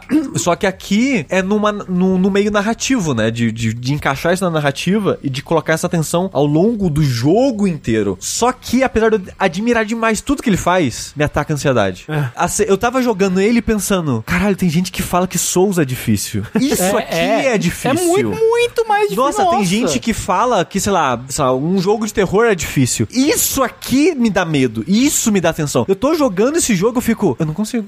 Eu quero pausar o jogo e eu, eu não consigo. Porque eu quero parar pra pensar e analisar as coisas, eu não posso, porque o jogo é em tempo real. Não, mas, mas peraí. Tem a maneira de você parar, mas é por uma coisa muito específica. dinâmica. Por exemplo, o mapa, o mapa não para. O mapa é sempre É, não, em tempo o real. mapa é em tempo real, sim. Eu quero mirar a escopeta, aí beleza, eu posso pausar. Mas se eu for nas opções e falar que eu quero pausar, porque o jogo como base, ele não pausa. É, exato. É, isso- tem isso, porque ele tem esse aspecto de, de você, tal qual Desperados, né? Ou, ou outros jogos eh, de, as- de tática em tempo real, de, de estratégia em tempo real. Você tá lá no meio do, do comando, né? Tipo, o, o lance é o seu esquadrão, se ele enxerga uma ameaça, ele imediatamente já atira, né? Ele não, se- ele não espera você dar um comando. Se tem alguma coisa ameaçando, ele já parte pro ataque. Só que isso não vai ser o suficiente, né? Pra você derrotar todas as ameaças que tem no seu caminho. Você tem que pausar o jogo e dar comandos individuais. Que aí você coisa, tipo, usar arma secundária. Então você tem uma shotgun pra lidar com o inimigo mais de perto. Você tem o lance de tiro de supressão, que é uma habilidade que faz os inimigos que estão no cone da sua da visão do seu tiro virem mais lento pra cima de você. Ou também você pode dar comandos pro seu, pro seu esquadrão andar pra trás, por exemplo. Porque uma coisa super comum, uma estratégia talvez que você mais vai usar é os inimigos estão vindo pra cima de você, você tá andando pra trás e. e Com alguém com afastando supressão. dele com o É. tiro de supressão. Então, isso tudo você faz nesse menu, né, de, de comando. Esse menu, como o Sushi disse, ele vem por padrão habilitado que quando você aperta e- pra abrir esse menu, só fica em câmera lenta o jogo. O que pra mim também é desesperador. A primeira coisa que eu fiz foi ir no Principalmente no menu. controle. Hum. É, eu fui ir no menu e colocar pra não. Quando eu apertar esse botão, eu quero que o jogo pause. E aí você tem o tempo Sim. que você precisar Mas pra é, planejar. mas é a sua única situação. maneira. Se você tá nesse menu e aperta o mapa, o tempo do jogo tempo volta, a volta. é. correr. Sim, sim. Então, tipo, perguntaram, ah, esse jogo é opressivo tipo XCOM? Muito mais que XCOM, pra mim. Muito mais. É, eu- eu- Porque só de você não poder parar pra pensar, eu já acho ridiculamente mais opressivo e você tem menos controle sobre a situação nesse jogo do que o XCOM. Porque como as missões são numas áreas grandes e você vai colocando, tipo, os radares, por exemplo, assim, tal, e vai marcando, ó, 10 aliens. Você tá vendo 10 aliens no mapa. Se tem dois aliens perto de você, os personagens já começam a subir a barra de tensão. Aí você já fica, puta que pariu, tem dois aliens perto de mim, a barra de tensão tá subindo, eu não tenho mais remédio calmante pra pra diminuir isso, e eu não posso fazer nada. Porque se eu saio daqui, ele vai me ver, e vai ser pior ainda a situação. Então eu tenho que ficar aqui nessa sala, tá os dois ali. Vamos esperar eles irem embora. Ou você pode destruir um dos seus radares que você coloca pra escanear o cenário, que a explosão atrai todos eles pra lá. Então você pode meio que fazendo essas minas, entre aspas, de atenção conforme você vai explorando. Que eu, a- assim, ó, fica a dica, é importantíssimo você fazer isso. Então, essa parada de ser um cenário muito grande, completamente fora do seu controle, me deixa muito nervoso. Sei. Muito nervoso nesse jogo. Ele possui RNG tipo XCOM? Um pouco. Mu- Assim, eu diria bastante. Tem muitas coisas. Quase tudo que você faz no jogo de s- sistema é porcentagem. Hum. Ah, você vai atirar, os personagens, no caso, eles vão atirar automaticamente. Mas os tiros deles só tem 35% de chance de acertar. Mas porque é uma metralhadora. Então você Ah, tá, vai mas- dar o é. tiro e é tipo. brrrá. Cada um desses tiros é 35% de chance de acertar. Mas, por exemplo, se você dá um comando pra ele atirar a, a shotgun, é mais sobre você posicionar esse tiro corretamente do que ele rolar uma porcentagem se não vai É. acertar. Mas a- a- a- ainda assim, isso pode ser afetado pelos debuffs dos seus personagens. Então, por exemplo, você tem um personagem que ou ele tem a característica de. Porque todo personagem, ou a maioria dos personagens pode ter um defeito, né? É, ele vem de fábrica com um defeito, assim. E aí esse defeito pode Ai, ser eu... ser covarde, por exemplo, ou, ou ser insubordinado, por exemplo. Então, pode ser que ele tenha uma porcentagem de chance de não obedecer o comando que você dá pra ele. E aí foda-se. É. E aí você não vai dar. É, é- RNG são essas aleatoriedades, É. sabe? Tipo no XCOM, você tem 98% de chance de acertar o inimigo. Aí vai lá e erra, porque tinha 2% de chance de errar, entendeu? É, É, tipo, n- eu- por isso que eu não acho que não é, não é tão como o XCOM, porque eu, eu não joguei muito XCOM, os modernos, mas tem aquele clássico GIF, né, do cara com a sniper Sim. na cara do alien, assim. E, tipo, nesses momentos mais, assim, importantes, você tem o controle da situação de uma forma que eu acho ok, assim. É, esse jogo, ele. Acho que depende. Você tem menos controle sobre algumas coisas e mais controle sobre algu- outras coisas nesse sentido. Mas tudo é uma margem. Tudo Hum. que você faz no jogo é uma margem. Estratégia, Você jogo- pode. muito cê- jogo de estratégia assim, é. né? Você pode, tipo, o André falou, ah, vou mirar a escopeta. Mas até o tiro da escopeta é uma margem de dano. É entre 10 e 20. Ah, eu vou colocar uma mina aqui, se pisar. Ah, então a mina, ela tem o centro da explosão e o lado externo da explosão. O centro é de 20 a 40. Tudo no jogo é uma margem, mesmo que seja o acerto, seja garantido, é tudo uma margem. Tudo no seu personagem é uma série de micro mudanças de porcentagem de tudo que você faz. Então, tipo, o jogo ele tem muito de estatística, muito de margens, muito de probabilidade, esse tipo de coisa, mas não é determinística igual o XCOM. Porque o XCOM é, tipo, é um tiro. Qual que é a porcentagem desse um tiro? É, isso. Mas nesse jogo também tem sorte em tudo que você faz. Sim. Mas só que é diferente. É, mas o, o lance, Sushi, eu acho muito que você sabendo salvar durante a missão vai mitigar bastante isso, viu?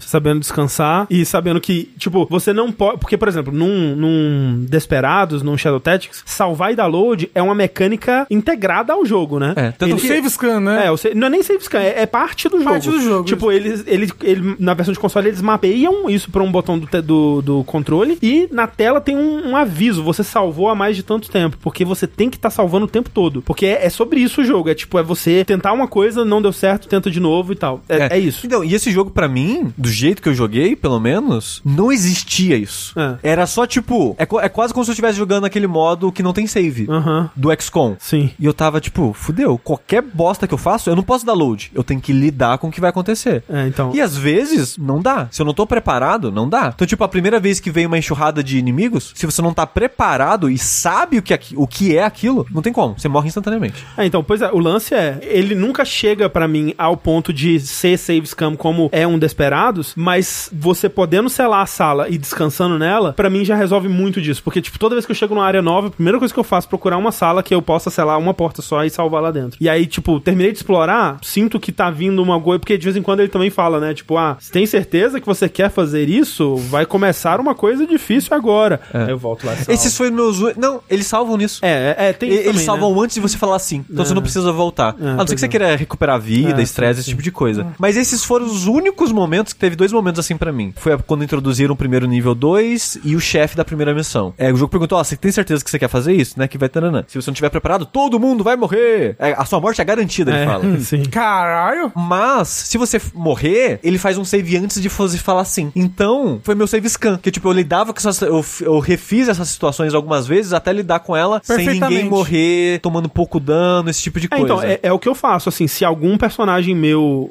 morre, se ele é arrastado pelo alien, se ele se machuca e eu não tenho ninguém da- com classe de médico pra reviver do coma, dou load. Tipo, eu, eu dou muito load, muito, muito load, porque... É. Eu, não, eu, eu só dei load nessas duas situações, no jogo é, inteiro. eu acho que se eu tivesse que fazer essas missões com uma tentativa só do início ao fim, eu também não ia conseguir, não. É muito, é, é- pa- parece muito tenso. É, mas pô, e, é, e é por isso que eu voltava da base. Sim. Pra é, ter um exato, save. Exato, é, faz sentido. É, É. pois é, não, não, o jogo não precisa ser jogado assim. Estamos aqui para te dizer que ele não é tão difícil o- o- assim. Obrigado. Mas a, a parada é, esse jogo é muito difícil. Eu, eu acho o jogo ridiculamente mais difícil e opressivo mecanicamente do que sei lá, um Dark Souls, um Souls da vida. Porque tem gente que vai jogar Souls e falar: "Ah, nossa, eu morri, eu perdi as coisas. Ah, nossa, o chefe é muito difícil, tem que Esse jogo pra mim é tipo 10 vezes mais opressivo que um Souls. Eu acho Mas que eles é são porque- difíceis de jeitos bem diferentes. Não, mas pra mim, por isso que eu tô falando, é. Sim, sim, pra sim. mim. Porque muitas vezes para as pessoas é opressivo em questão de reflexo, entendeu? É, exato. E a parada, é, esse jogo depende do reflexo também. Depende, depende. É assim, men- bem menos, né? Porque no Dark Souls você não pode pausar quando o inimigo tá vindo pra cima de você. mas em, em certos momentos, como você vai fazer a situação, como você vai movimentar os seus personagens, né? Vai depender do seu reflexo. Mas realmente, assim, muito menos, muito menos que um Souls.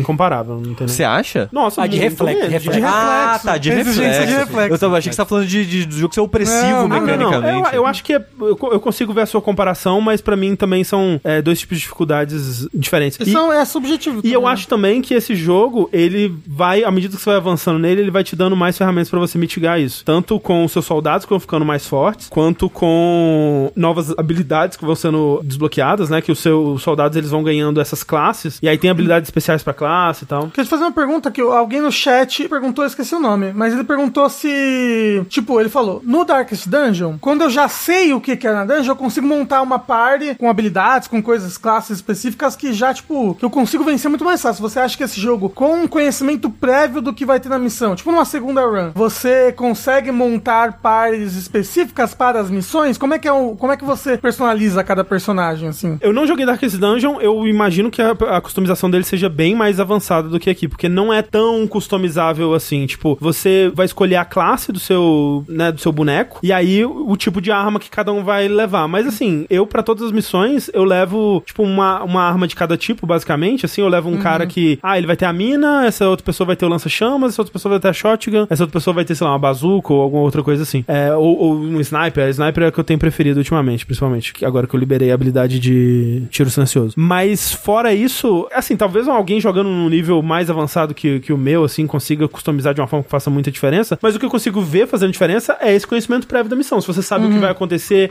onde vão estar os pontos mais difíceis difíceis, né? Onde tá o seu objetivo, porque esse ele, jogo. Ele não tem nada procedural. Não, não, é tudo a mesma coisa. Esse jogo, uma- um dos Pô, meus. Mas ele tem. A aparição dos inimigos é dinâmica de É, certa forma. Sim, e isso é uma coisa que eu queria falar, como é que funciona. Tipo, o Alien, ele tá. o- Os aliens, né? Ele tá, eles estão andando pela base, pelo, pelos dutos de ventilação, aquela coisa toda. Então, a qualquer momento, pode aparecer um perto de você e tudo mais. Se você é. vi- E aí você tem esse status de não detectado, né? Se você é visto por um alien, se você engaja com um alien, ele passa pro estágio de caçado, né? Quando você está nesse estado, vão continuar vindo aliens pra cima de você onde você tá. Então você tem que derrotar esses aliens. Eu acho que não tem como você simplesmente sair correndo. Eu acho que eles vão saber onde você tá, eles vão te caçar. Quando você termina de lidar com os aliens que estão imediatamente em cima de você, você vai ficar por mais um tempo num, num período de procurado, assim. Nesse período, os aliens vão ir pro seu último lugar conhecido. E eles vão continuar indo pra lá. Então é bom que você saia de lá e, né, encontre outro lugar pra ficar até esse período ah, acabar. Durante esse período que o Sushi tava dizendo que a, a velocidade de dificuldade, do, a agressividade dos aliens vai, vai crescendo. E às vezes é difícil fazer isso, porque os aliens eles podem vir de qualquer lugar. Então você ah, tá indo pra um lugar que você acha que tá, tá protegido e tem um alien te esperando no duto de ventilação. É bom porque eles aparecem no, no radar também, né? Aí você vê um alien assim na paredinha, aí ele tá armando uma emboscada pra você. Se você ficar muito tempo no círculo vermelho quando ele tá na paredinha, ele te pega. Então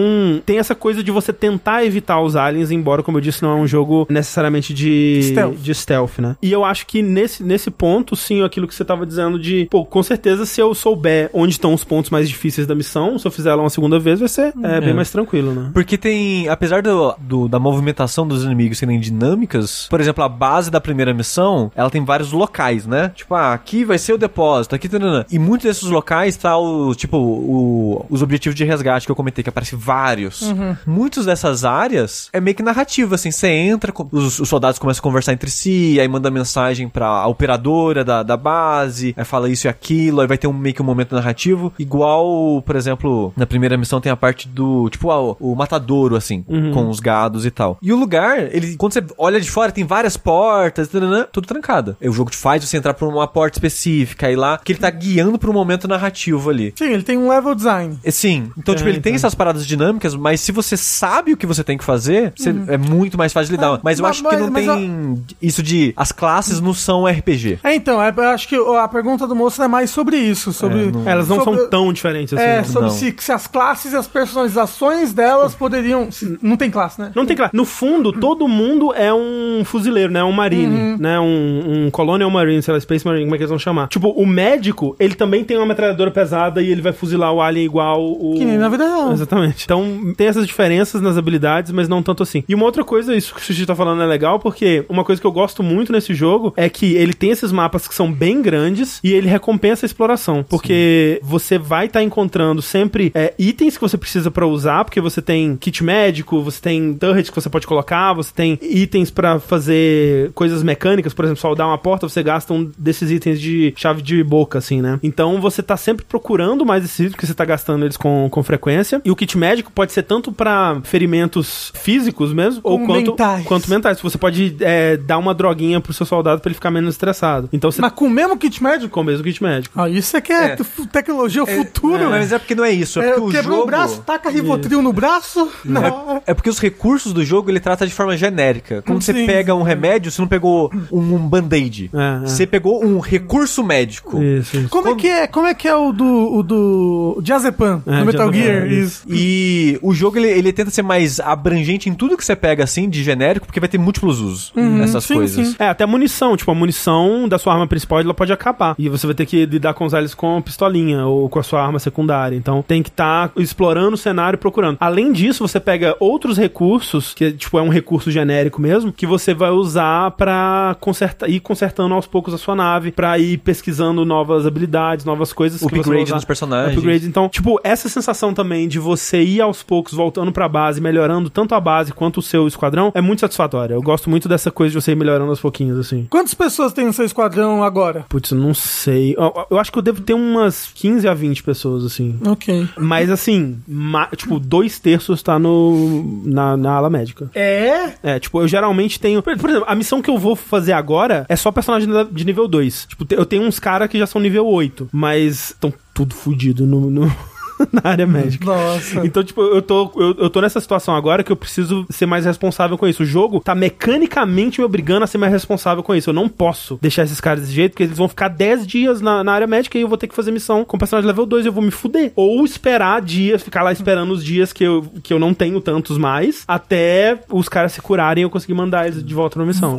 Você, quando os personagens estão na sua base, eles podem, eles podem ficar treinando pra subir de nível? Pode, você pode deixar eles num lugar de treinamento, que eles vão, tipo, também com a passagem de dias, eles vão ganhar experiência. Então o André sempre compra a habilidade de nunca ficar exausto depois da missão. Sim. Quando, quando aparece essa habilidade, é isso. Eu que ignorei quero. duas vezes. Nossa, eu amo. Porque Vários pra soldados mim, têm. eles ficam tipo dois dias no hospital. É, não, Quando é comigo não. É. Eu faço crunch com saudadinhos, exato. Exato, é. vai. As missões, elas são muito longas. E elas são todas muito longas. Tipo, as missões são três, às vezes quatro horas de missão, assim. O que era uma crítica que eu tinha ao Desperados. Porque Desperados a- e, a- e o próprio Shadow Tactics, apesar de serem jogos que eu gosto muito de jogar, e tipo, Desperados original, eu devo ter começado aquele jogo umas 20 vezes. Feito, tipo, as cinco primeiras missões, 20 vezes. Só que chega na... na- na- na- é mais ou menos no- na, na parte que você já pega todos, todo mundo pra sua parte. Você monta a parte completa. Eu tipo, ah, já deu. Eu canso do jogo, porque as missões são muito longas. Só que esse, primeiro que eu acho que essas missões serem longas, elas estão servindo a essa vibe Alien, sabe? Tipo, do- de ser um negócio cansativo, dos personagens não aguentarem mais e estarem estressados e estarem, meu Deus do céu, que loucura. E também tem esse outro aspecto da base. Então, tipo, ter essa segunda camada de você estar construindo uma coisa maior entre as missões me mantém interessado. E eu, tipo, eu termino a missão e já vou pra próxima. Eu quero injetar esse jogo na minha veia e ficar jogando pra sempre. Exato, as missões vão ficando maiores, no desesperados. É tipo, chega um ponto que eu fico, caralho, não, não aguento mais. E nesse jogo eu não tô sentindo isso, que pra mim é ótimo. Ah, e o que eu falar é, uma coisa que esse jogo faz que me deixa ansioso. Não tem como você sair leso de nada. Ah, é muito difícil, é. Porque se não foi o bicho que te pegou, tipo, faz de conta que, que eu não falei, só de ter dois aliens no radar ao mesmo tempo, seu estresse sobe. Quando o alien te vê e você lida com a situação, seu estresse sobe pra caralho. E às vezes você matou o alien, mas ele explodiu e o ácido dele caiu em você. Exato. Então, tipo, você tem a, a sua vida e seu estresse. Principalmente pra você lidar com seus personagens. Você não consegue salvar as duas coisas. Sempre você vai perder uma das duas. E vo- você gasta o mesmo recurso, que é raro. Pelo menos na primeira versão é bem raro o kit de cura. É, é, uma- Pra melhorar uma das duas. Então, se você melhorou a vida, o estresse subiu. Se melhorou o estresse, ele pode se ferir e ficar em coma. Mas Mas é o que tá. estresse, você vem entrar na Ah, sala, entra na segura. sala. É. Cura todo o estresse. tudo, literalmente tudo. Tipo, a menos, por exemplo, pô, um dos caras que eu mais investi na- na- no meu time. Qual o nome dele? Eu esqueci o nome dele. Mas o defeito dele é ser um, um sabotador. É. Então, quando Ele é você- um auto-sabotador. Eu não sei se é auto-sabotador ou sabotador do, É de do povo. todo mundo, porque Todo- ele aumenta o estresse de todo mundo. ele aumenta o estresse de todo mundo e quando você vai descansar com ele, você ganha menos 10 de descanso. Porque ele provavelmente fica, e aí, e aí, vai descansar? Tá dormindo? Então ninguém consegue dormir direito. É. Isso me deixava muito ansioso, porque o estresse sobe muito rápido. E depois que ele chega a 100%, você ganha um debuff para a missão. Acumular ao longo das missões três desses debuff, ele ganha um trauma permanente. Que isso depois na terapia, na terapia imagina que É, é- tem como você tirar. No caso, eu falei que, que é, cura tudo, mas cura 100, cura uma barra, né? A Ah. sala de descanso. E você só pode descansar uma vez por sala que você sela. Então tem esse lance, essa economia que ele faz com o recurso. Ah, nossa. ok. E ele diz- uma barra que já encheu, ele zera ela? Zera ela. é. Ah, isso é muito E, interessante. e aí, se você descansar de novo, tira mais uma barra. Pô, isso é muito interessante. Porque normalmente eu ia embora quando um ou dois meus já tinha uma barra dessa. Sim, sim. Que eu ficava, fudeu, se eu continuar aqui, ele vai ganhar um trauma permanente. Eu não Agora, quero ao isso. mesmo tempo, como você deve ter visto naquela segunda parte da primeira missão, que é você vai pras cavernas, lá não tem lugar pra descansar. Então ele faz isso também. Ele às vezes gera situações que você não pode descansar. E, a- ó, e essa mina, eu fui nela, encontrei a entrada, explorei o comecinho e fui embora. Uhum. Tipo, não, vou explorar isso aqui com todo mundo zerado. Eu saí de lá com todo mundo fudido. Não, o, o que o, pe- o meu pessoal se fudeu nessa missão foi É. loucura. Mas, de novo, o chefe, eu fiz umas três, quatro vezes e a última vez que foi a que eu segui em frente, ninguém tomou dano. É. Eu consegui lidar. Porque essa parada, o jogo ele é muito difícil, mas quando você sabe o que vai acontecer, E, e você, sabe se prepara. posicionar, Exatamente, é. Ah, é o tipo de jogo que me dá vontade de talvez ver alguém jogando, mas eu Hum, é. nunca gostei de jogar. Não, mas a, sabe? a parada do jogo é, eu provavelmente não vou zerar esse jogo, porque ele me deixa muito ansioso. Eu acho muito interessante o que ele tá fazendo, mas jogo de estratégia de tempo real não é pra mim, porque me dá muita ansiedade nas coisas. Sei. Eu prefiro muito mais XCOM. Jogar Hum. esse jogo, tá me querendo, putz, o XCOM 2 era maneiro, né? Que eu joguei, mas não zerei. Eu tô com Ah, vontade de jogar XCOM 2 de novo. É, então, eu, eu acho que eu sou, eu sou pior em jogos mais táticos. Tipo XCOM. XCOM é mais tático, né? É. É, eu acho que eu sou pior nesse tipo de jogo. Eu, não, eu sei lá, não me dou muito bem. É, e- esse jogo, como eu disse, eu tô adorando. Eu queria dar uma, é, uma nota pra ele. Queria- Olha de- só. Ele deu uma nota. Eu queria posicionar, apesar de eu não ter zerado, eu sinto que eu joguei o suficiente pra posicionar esse jogo num plano cartesiano, onde o eixo X vai de desinteressante a interessante e o eixo Y vai de ruim até bom. E aí a gente disse ele onde ele encaixa nisso na nossa nota naval. É, e eu acho que Aliens Dark Descent para mim Ele é decente. ele é decente. Ele é, ele é mais que decente. Ele é um B9. Olha só. É um jogo que, como eu disse, ele tem seus defeitos. Ele não é super polido, ele já travou comigo algumas vezes, assim, de, de fechar o jogo. De, tipo, os personagens parar de responder, eu ter que resetar o jogo, ou alguma coisa assim. Você vê que ele é meio limitado no orçamento, nas partes de contar a história dele, né? Você vê que não, não tá tudo o que eles precisavam, não tava lá. Mas, pô, eu tô adorando o jogo. É um jogo que eu quero muito voltar pra ele. Espero que não aconteça a maldição do Vértice. Eu quero dar uma nota pra ele também. Não. E esse é o nosso jogo do dia. Vamos então para o nosso bloquinho final de Finalmente. Finalmente! É o finalmente!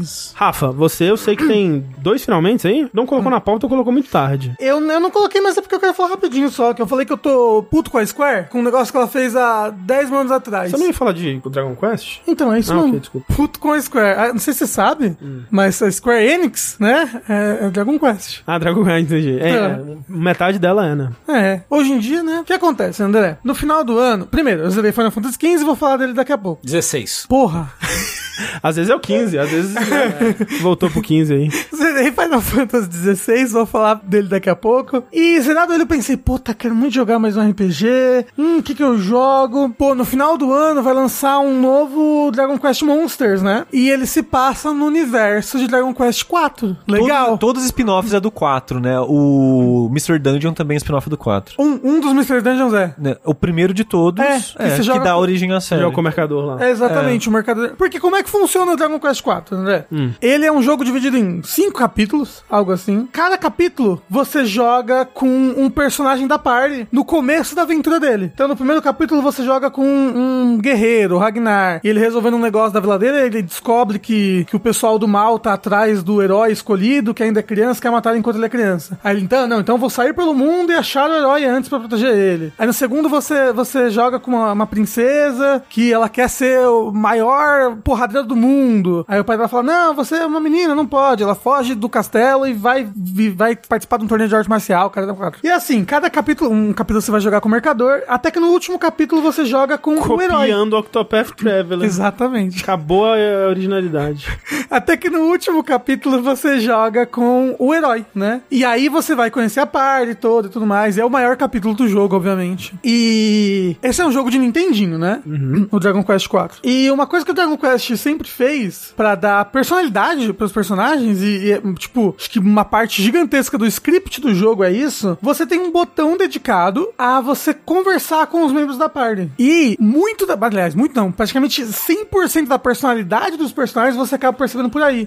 Porque no jogo mesmo você vai andando, conversando, andando, conversando. Tipo, o seu personagem principal, ele nem fala, né? Ele é um protagonista silencioso. E, é- mas, tipo assim, você conversa com o NPC, aí você aperta o botão de negócio e alguém da party sempre vai ter alguma coisa pra falar. Ou todo mundo da party vai ter alguma coisa pra falar sobre o que o, que o NPC falou. Você entra numa cidade, todo mundo vai ter alguma coisa pra falar sobre aquela cidade. Então, tipo, é uma coisa muito importante da imersão do jogo, né? E pra você conhecer os personagens, senão eles são só. Eu falei, eles não, eles não. Pelo menos a princípio, eles não, não conversam muito na história Hum. mesmo, sabe? Tipo, a história, ah, você tem que ir num lugar lá e salvar as crianças que tá presa. Você vai lá e salva a criança que tá presa. Não tem, tipo, uma, uma ceninha de drama, uma coisa assim, é pouco. E a Square Enix, quando portou o Dragon Quest IV de DS Não tô acreditando no que você vai me dizer. pro ocidente, tirou isso. Não é possível. que é tipo 50, 60% do tri- do script do jogo. Não é possível. Exatamente, por isso mesmo. É, tipo, nossa, muita falação, né? Videogame, gente, vamos lá. Exatamente. E, puta que pariu, eu, tô- eu, eu, assim, eu, eu, eu sabia disso, eu sabia que o, o, o do DS tinha esse problema, e eu falei, não, então eu vou tentar, porque os fãs fizeram um patch, né,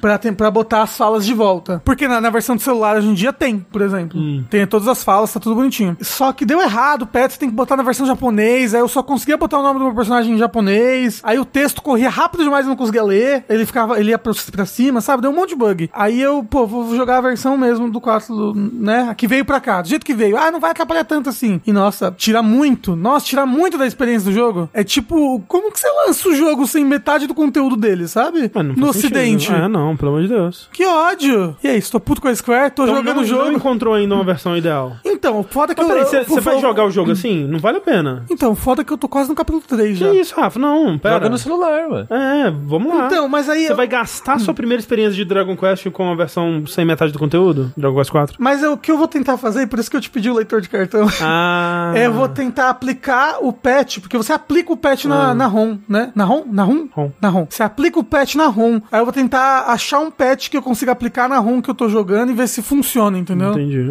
É. É, eu acho que é, pô, mas não vale a pena. Não, porque aí eu vou continuar com o meu save, né? Sim, mas o que eu quero dizer é. Que eu já perdi um monte de de coisa. É, se você não. Se você não conseguir, não continue com esse save. Porque, pô, você vai estragar a sua experiência do jogo. Ai, mas eu tô, tô me divertindo, já peguei tanta coisa. Então tá. É. E a versão do Switch não tá completa? Não tem versão do Switch do 4. Acho que o Switch só tem o 1, 2, 3 e a versão do, do, do, do celular, né? Não, é diferente. É? Antes fosse a do celular, uma versão pior que a do celular. É uma versão pior do que a do celular. Porque um do celular é boa, na verdade, só que você tem que jogar no celular. Então, a, a versão do celular do Dragon Quest 4 é a versão do DS, só que melhor. Porque tem as falas e, e, sabe, tá mais, mais perfeitinho, né? O que mais, Rafa? E, como eu falei no começo, por que, que eu fui pra Dragon Quest 4? Inclusive, excelente jogo, nossa. Como é bom Dragon Quest, gente. Como é divertido, fica aí. Porque eu zerei Final Fantasy XVI, né? Palmas, palmas. Depois de... Obrigado. Depois de 85 horas... Você tá com quantas horas, Tego? Você tem alguma noção? Eu não. Acho que eu tô com umas 60 horas Ok, por tá aí. bem mesmo, cara. cara. Sem, sem dar spoiler, tem onde é que você tá? Eu tô subindo um elevador numa torre. Ah, ok, ok, ok, ok. Você tá bem encaminhado, assim, pro fim. No final, né? Eu tô 30 minutos depois do último vértice. Eu tô zero minutos depois do último vértice. Não, é coisa que o cara... Eu tô amando Dragon Quest 4, mas sinto que ele te força a grindar bastante. Muito. Jogo de Nintendinho. Ele fala pra você, ô, grinda aí. Mas é o jeito que o Rafa já joga qualquer JRPG mesmo, então tá É, eu, tudo tô, eu certo. tô me divertindo. Quando eu zerei, primeiro que eu estava em lágrimas, né? Estava chorando muito. Eu acho que eu, eu não sei qual que eu chorei mais. Esse é o final do 15, porque o final do 15 me pegou muito também. Mas o final do 15, a gente tava em pandemia, eu acho que me pegou mais ainda. Uhum. Porque tudo eu tava triste naquela época, né? É verdade. Aí, isso daí eu só, só dei, porque não, ele faz uns negócios que é pra. que se você não chorar, você. Não, o 15 ele quer que você chore no final. Ah, isso daí também. Ele quer muito que você chore no final. E chorei, chorei muito. Eu não, eu não fico que nem o André. O André, não, não, não te criticando aqui, André, Não, mas já te jamais. criticando. Não, não, nunca. O, o André ele fala assim: esse jogo quer me fazer chorar, eu não vou chorar. É um bloqueio. É um bloqueio meu. É uma defesa Eu, sua, tenho né? esse blo- eu realmente tenho esse bloqueio. Se eu percebo que eu, eu estou sentindo alguma coisa pra chorar, meu corpo fala: Não, calma aí. Você vamos, é vamos homem, prestar homem não atenção chora. no que está não, mas acontecendo o aqui. Rafa é assim também. Qualquer coisa que fala que vai chorar, ele não quer. Não, mas é porque minha cabeça dói. A minha- toda vez que eu choro, eu sugiro, é verdade. A minha sinusite entope a minha cabeça toda. Mas às vezes você. Olha, pensa bem, tudo que você gosta muito, você chora. Então, talvez você tenha que chorar mais. Não é verdade. É, acho que sim. Você Joga, tudo que você for jogar que dê, ou tudo que você for ver que dê pra chorar, joga com um, um sinus X do lado, assim. Encontra- encontrado morto, assim. Cho- Morreu chorando. Chorou morrendo. É.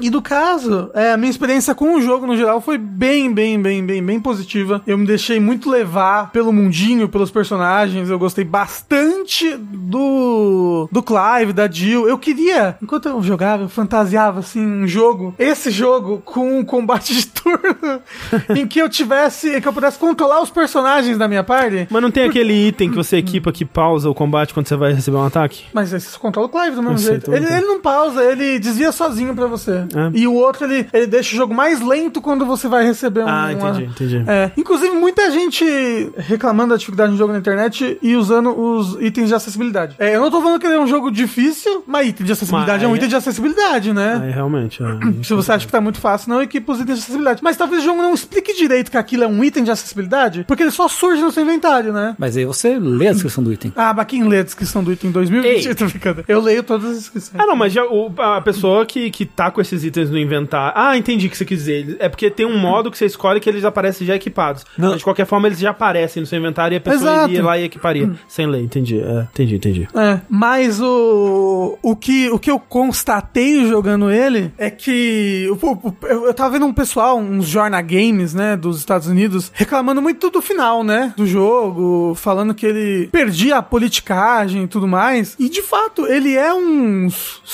70% o Game of Thrones, né, na, na historinha dele. Game of Thrones porque tem política, gente. É o homem, o homem que viu o Boss Baby. Assim, é, é- exato. Tipo, eu queria fa- ia te interromper pra falar isso. Tipo, quem compara a história desse jogo com Game of Thrones é, é síndrome de Boss Baby, isso. Não, mas ele tem bastante coisa que lembra. Não tem tanto assim. É, tipo, ele tem conceitos Game of Thrones, mas nenhum desenvolvimento Game of Não, Thrones. exa- é, Não. exato. Eu acho que ele começa bem em Game of Thrones e aí ele vai pra outro caminho. É, pô, por exemplo, ele tem uma rainha má, ele tem a, o Theon Greyjoy, que é a Jill, sabe? Que é, A Jill é literalmente o tio. é, é tipo, é, é o filho de um líder de uma outra, de um outro país que mora com a gente porque ele é como se fosse um refém. É, e além disso, realmente, os desenvolvedores falam é, abertamente sobre essa inspiração. Não, Exato. claro, e- e ela, ela existe. Tem sim. o povo das Ilhas de Ferro. É, mas, mas isso é mais. Ah, olha, um Exato, detalhe que exato. para. Mas ah, o desenvolvimento é, completamente é diferente. Final é Fantasy. Final Fantasy É totalmente puro. diferente, E né? aí, e aí que tá, esse plot político, ele dá espaço a um plot que vem acontecendo desde o começo do jogo, que é o plot Final Fantasy. Uhum. Que no final das contas, ele sempre é o, foi, o- é o plot mais importante do jogo. O momento todo você tá num plot Final Fantasy, É. né? De tipo, pô, eu preciso destruir tal coisa mágica, sabe? Tipo, está acontecendo política ao seu redor, e isso influencia a sua história, mas o, o seu objetivo é um objetivo JRPG, sabe? Sim, sim. O que eu, o, o que eu acho que, é- que não acho que não justifica pra mim o, a pessoa que chega no final e ainda tá reclamando disso é que de fato ele começa te dando uma impressão de que ele vai ser menos Final Fantasy e mais político. Ele começa te dando essa impressão, sim. tipo, vai ter Final Fantasy, mas aquele começo parece que vai ser muito mais sobre as interações dessas pessoas e a, a classe delas e a origem e tal e as relações entre reinos, essa coisa toda. No começo parece que vai e aí que daí que vem a minha decepção quando ele não se torna isso mais pra frente. Mas é muito rápido essa virada. Sim, então sim. realmente se você É, tá tipo, com duas- 60 horas de jogo e ainda reclamando disso, talvez você devesse ter parado de jogar. É É, verdade. porque, tipo assim, eu, eu demorei 85 horas pra zerar. E eu demorei duas horas pra passar a introdução do jogo. Exatamente, É muito rápido, realmente. É, né? é, é que é isso que eu ia falar. Isso daí é na introdução do jogo. é, é. Ah, no prólogo. Então, tipo, rolou uma decepção pra mim, mas é o que eu falei da, quando a gente comentou sobre o jogo lá. Tipo, eu tô, no período que eu tô, eu tô lidando com superar essas decepções e aceitar o jogo pelo que ele é. Uhum. na, na questão de como ele aborda diversos assuntos, eu também, tipo, fiquei bem satisfeito, assim, com ele. Eu sei que ele não é um, um TCC em escravidão, ou não é, mas eu, eu, eu, eu gosto como ele conversa sobre isso várias vezes, apesar de querer muito te mostrar, tipo, olha, gente, isso escravo sofre, escravo sofre, escravo sofre. Como eu falei, eu, eu, no fundo, eu acho até meio importante que uma obra japonesa falisse hoje em dia, porque se você assiste três anime, você vai ver como tá uma onda, uma onda, André, de, como é que eu posso dizer? Glamorificação da escravidão. Ah, Glamorização. Glamorização da escravidão. Mas o Chocobo pode escravizar. Hum, o Chocobo é um frango gigante. O, o Chocobo Branco gosta de você. É isso que ele É verdade. É, verdade. Mas ele não é escravizado, Chocobo. Ué, mas, pá, Eles comem chocobo. Eles, eles sempre comeram chocobo em Final Fantasy. Ah, que eu acho ah. que no 15 eles É que, comem nem, também um chocobo. é que nem no Pokémon, né? a gente não fala sobre isso. É. Não, mas no Final Fantasy eles falam, tem receita. tem uma receita É na mesa verdade, que você é lê verdade. que explica vo- como você come um chocobo. É verdade. As sidequests, elas são muitas, vai cada vez crescendo o número- número de sidequests, as caçadas sempre são legais. Tem algumas sidequests meio que eu não senti, tipo, ah, tá, tá, tá, foi só pra ter ali uma sidequestzinha. Mas tem, tipo, sidequests que elas, elas vão formando uma historinha que normalmente tem a ver com os personagens principais, assim, de cada vilazinha que você passa, né? Quinton com a, a dama, com a Marta, e assim, essas têm. A mãe do Superman e do Batman? Exato. Nossa, quem descobriu isso? E, e essas historinhas, ela, ela- ela- elas vão encaminhando pra, umas, pra várias resoluções, assim, que são bem bacanas. Como eu falei, algumas delas, eu fiquei, tipo, ah... Eu, fa- eu falei isso no, no Fora da Caixa, né? Que os últimos anos de neonazismo brasileiro me fizeram perder um pouco essa inocência de acreditar que as pessoas podem mudar, sabe?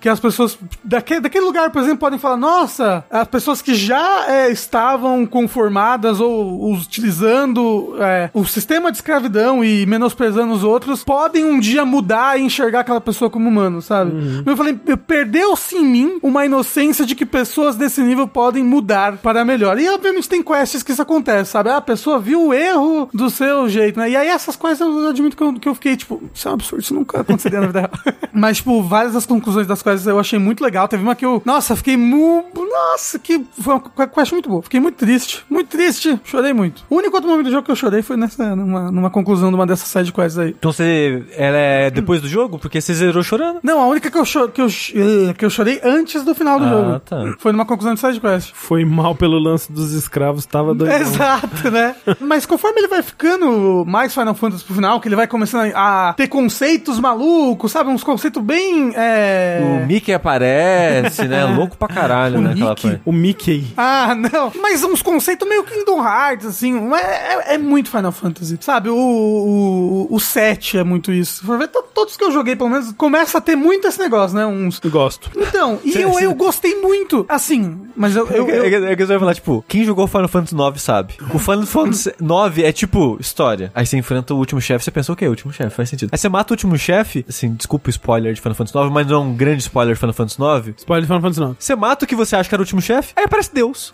aí você, tipo, era do- por que, que o jogo não acabou? Por que, que tem Porque é Final Fantasy. Exatamente. Exato. e eu gostei muito. Eu gostei ainda mais quando, quando foi chegando esse plot. Quando apareceu Deus. É, porque, porque aí você vai descobrindo toda a história por trás do mundo e das coisas e, e como as coisas vieram a ser. Muito dessas coisas, inclusive, tão como as coisas vieram a ser, sabe? O que aconteceu em Anos Perdidos você só descobre por, por sidequests e por completar aquele seu glossário lá na biblioteca, sabe? Coisas bem importantes e bem legais. Então eu sinto que é um jogo que você tem que estar disposto a ler. Vi pessoas que estavam reclamando, pô, inferno, que ódio aqui, tô, tô fazendo sidequest, não, não sei o que fazer. Aí, ah tá, você lembra o que, que eles falaram? Eu falei, ah, não, não tô lendo as sidequests. Não vou explanar quem foi a pessoa. É, eu sei quem foi, mas. Então, ah, não, não, não, não tô lendo. E é um jogo de ler. É um jogo de ler, infelizmente. Assim, eu, eu, eu, eu não acho que você vai tirar proveito desse jogo se você for pra ele só com o intuito de mecânica e batalha. Porque e- ele tem, uma, ele tem uma batalha bem divertida. No final do jogo, eu tava, nossa, tipo, eu derrubava o monstro, eu dava, tipo, uns 110 mil de dano nele, assim. Sabe quando ele tava derrubado? A maior parte dos monstros eu matava numa, numa derrubada só. Mas porque eu montei o meu combo direitinho, bonitinho, e aí a, a minha, minha rotação de, de habilidades, aí eu tinha, tinha as habilidades prontas pra quando o monstro fosse cair, as habilidades que ajudavam o monstro a cair. E tipo, eu me diverti bastante com o combate, mas ele é um combate que, pra um, pra, se você for pelo combate, você vai se decepcionar. Porque, tipo, se você tivesse esse mesmo combate num jogo de 15 horas, porra, perfeito, mas é um jogo de 80 horas. Eu não acho que você vai ficar preso no jogo só pelo combate. Ele vai ter momentos espetaculares, assim, de visualmente, de combates, assim, fantásticos. Final Fantásticos. Não, assim, eu acho que é provavelmente as coisas mais fantásticas que já teve no Final Final, Fantásticos. Fantasy. Assim, tem. Então esse é o Final Fantasy. Exato. Não, assim, tem coisas nível baioneta, assim, tipo, um negócio muito, muito, muito, muito, muito, muito louco. E é legal, mas como eu falei, não, não é pelo combate, é um jogo pra você ler, é um RPG, entendeu? E se você não vai pra ele disposto a isso, eu acho que você vai se decepcionar. O que é engraçado, porque eu vejo que esse, esse foi o primeiro Final Fantasy de muita gente, porque PS5 não tem muitos exclusivos, né? Aí, porra, lançou um jogo exclusivo de PS5. Dá uma chance. Exato. Mas indo pra ele conhecer o Final Fantasy, porra, legal pra caramba. Final muito bom. Gostei dos personagens, eu gostei da Jill, eu gostei do Clive. O Torgo é o. Best Boy. Nossa, nossa senhora, o Torgo é tudo pra mim. Tudo pra mim, sabe? E realmente, quando o Clive fala eu sou o Final Fantasy no final, eu me pegou muito ali. Foi nesse momento que eu chorei. Mas foda, foda. Gostei muito. Tô muito feliz por ter jogado e muito feliz que esse jogo. Que esse jogo tá aí e existe. Espero que as pessoas possam curtir ele, sabe? Consigam curtir ele, apesar dos diversos poréns que eu, que eu acho justo algumas pessoas terem, mas fico feliz que eu não, não tive. A gente, melhor que o 15 é fácil, né? Porque o 2015 é um jogo que teve muitos problemas, né? De desenvolvimento, de tudo. 15 ficou 15 anos sendo feito, né? Mas dito isso. Você quis dizer o Final Fantasy XIII Versus? Exatamente. Da Versus saga Cristales, eu não lembro como é que era o nome. Fábula Nova Cristales. Isso. Obviamente, esse é um jogo muito mais redondinho, muito mais, muito mais bem realizado. Apesar de que realmente ele poderia ser outras coisas num campo da imaginação aí, que talvez agradasse mais ou menos outras pessoas. Mas o produto final dele me agradou, como eu falei, gostei. Fiquei investido no mundo, nos personagens e na história dele. Tá curtindo, Tengu? Cara, sim, eu tô quase no final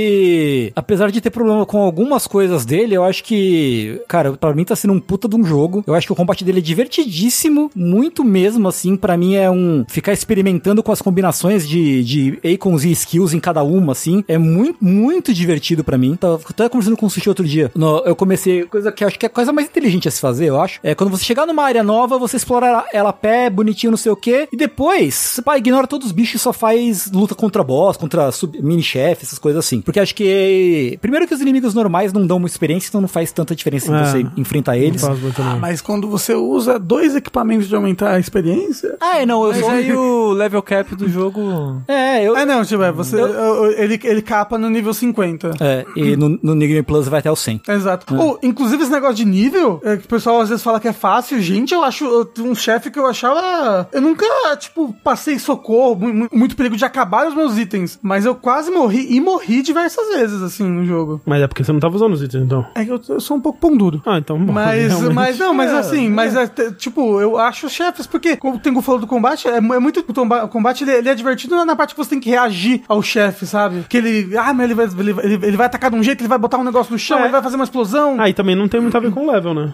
Se é coisa mais de ação. Então, mas quando você toma dano, você. Quanto mais nível você tem, menos você Mas te por, pune. é, mas tipo, por exemplo, se você jogar bem e usar bem, por exemplo, as skills que são de esquiva com, com ataque depois, ou as skills de parry, que tem mais de uma até, cara, você consegue, o cara não encosta Uhum, em você, assim. Se você joga legal. bem e usa combinações que. A gente até tava conversando sobre isso, né, Assistir? É, De o que tipo, eu- ter builds diferentes pra coisa, casos diferentes, né? É, e até isso de level, eu enfrentei uma caça rank S, que era tipo 15 levels acima da minha e foi Hum. tranquilo. Ó, não sei. Você tem um dragão que é rank S. Eu não fiz as rank S. Ah, ok. É porque eu falar, esse eu tive que esperar chegar, porque ele é um dragão nível 50. Eu tive que esperar tá nível 46 pra conseguir matar ele, porque das primeiras vezes que eu fui nele eu tava tipo 39, não consegui. Eu morri tipo quatro vezes, falei, não, deixa É, quieto. mas as caças são o- os momentos mais difíceis mesmo. É. né? As batalhas Não, mas difíceis. e tipo, eu acho legal isso, tipo, é esse esse essa caça rank S, fora os chefes cinemáticos foda pra caralho, Uhum. foi minha parte mais de- favorita do Ah, jogo até agora. Até agora também, né?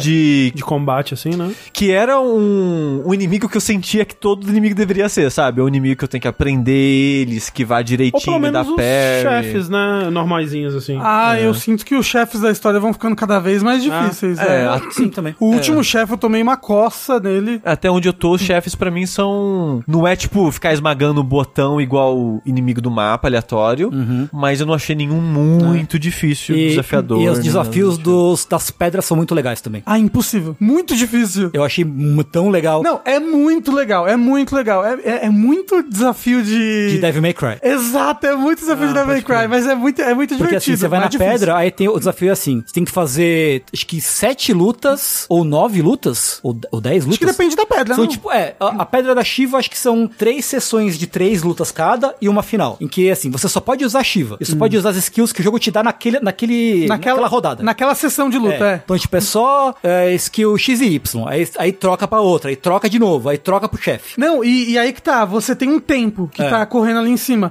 E aí você tem que fazer combos, que eles te falam assim, qu- quais são os combos de, de valor que tem ali. E aí você tem que ficar fazendo esses combos de valor e tentar fazer todos naquela rodada pra você ganhar mais tempo. Isso aí. Porque se acaba o tempo, você perde, volta. tem que voltar do começo. Então, tipo, você tem que ficar, tipo, se preocupando, pô, ah, não, eu preciso as- fazer um ataque que acerte três inimigos. Ah, pô, então vou ficar nesse ladinho aqui, aí vou usar o ataque, é um counter, e no counter desse- acerta três inimigos. Então você começa a ter que ficar se botando em situações arriscadas pra ganhar tempo, pra você ir acumulando pras próximas rodadas, senão não vai dar tempo de você terminar a, a dificuldade. E assim, a recompensa é boa, é o que eu gosto disso daí, é que a recompensa ela é boa, mas ela não é necessária, Uhum. sabe? Tipo, é uma recompensa bem boa, mas eu, con- eu, con- eu consegui, tipo, não fazer sem peso na consciência, sabe? Uhum. Tipo, eu deixei um- uma arma muito foda pra trás. assim. Exato, é. Sei. É, e, cara, tô curtindo. Eu, a, a reclamação sensação que eu tenho, na verdade, é que eu queria, queria mais carne pra morder nos personagens, assim. Eu queria que Hum. aprofundasse um pouquinho mais em alguns deles, assim, especialmente na Jill. A Jill eu Hum. fiquei, fiquei com gostinho de, de- Não acabei ainda, né? Mas até agora, pelo menos eu tô... Ela tem vários momentos legais, mas ainda ficou um, sabe, um, um gostinho de quero mais, assim, sabe? No É. mau sentido, até... A, a Jill é o personagem que eu mais sinto isso, de... Ela deveria ser mais importante, quer dizer, ela é importante pra história, mas parece que ela não tem presença ao mesmo tempo É, direito. sim, sim. Pelo menos na parte que eu tô. Sim, sim, sim. Eu sinto que ela é mais importante para o Clive do que ela é para a história, Sim. sabe? Mas ao Tipo, mesmo tempo não justifica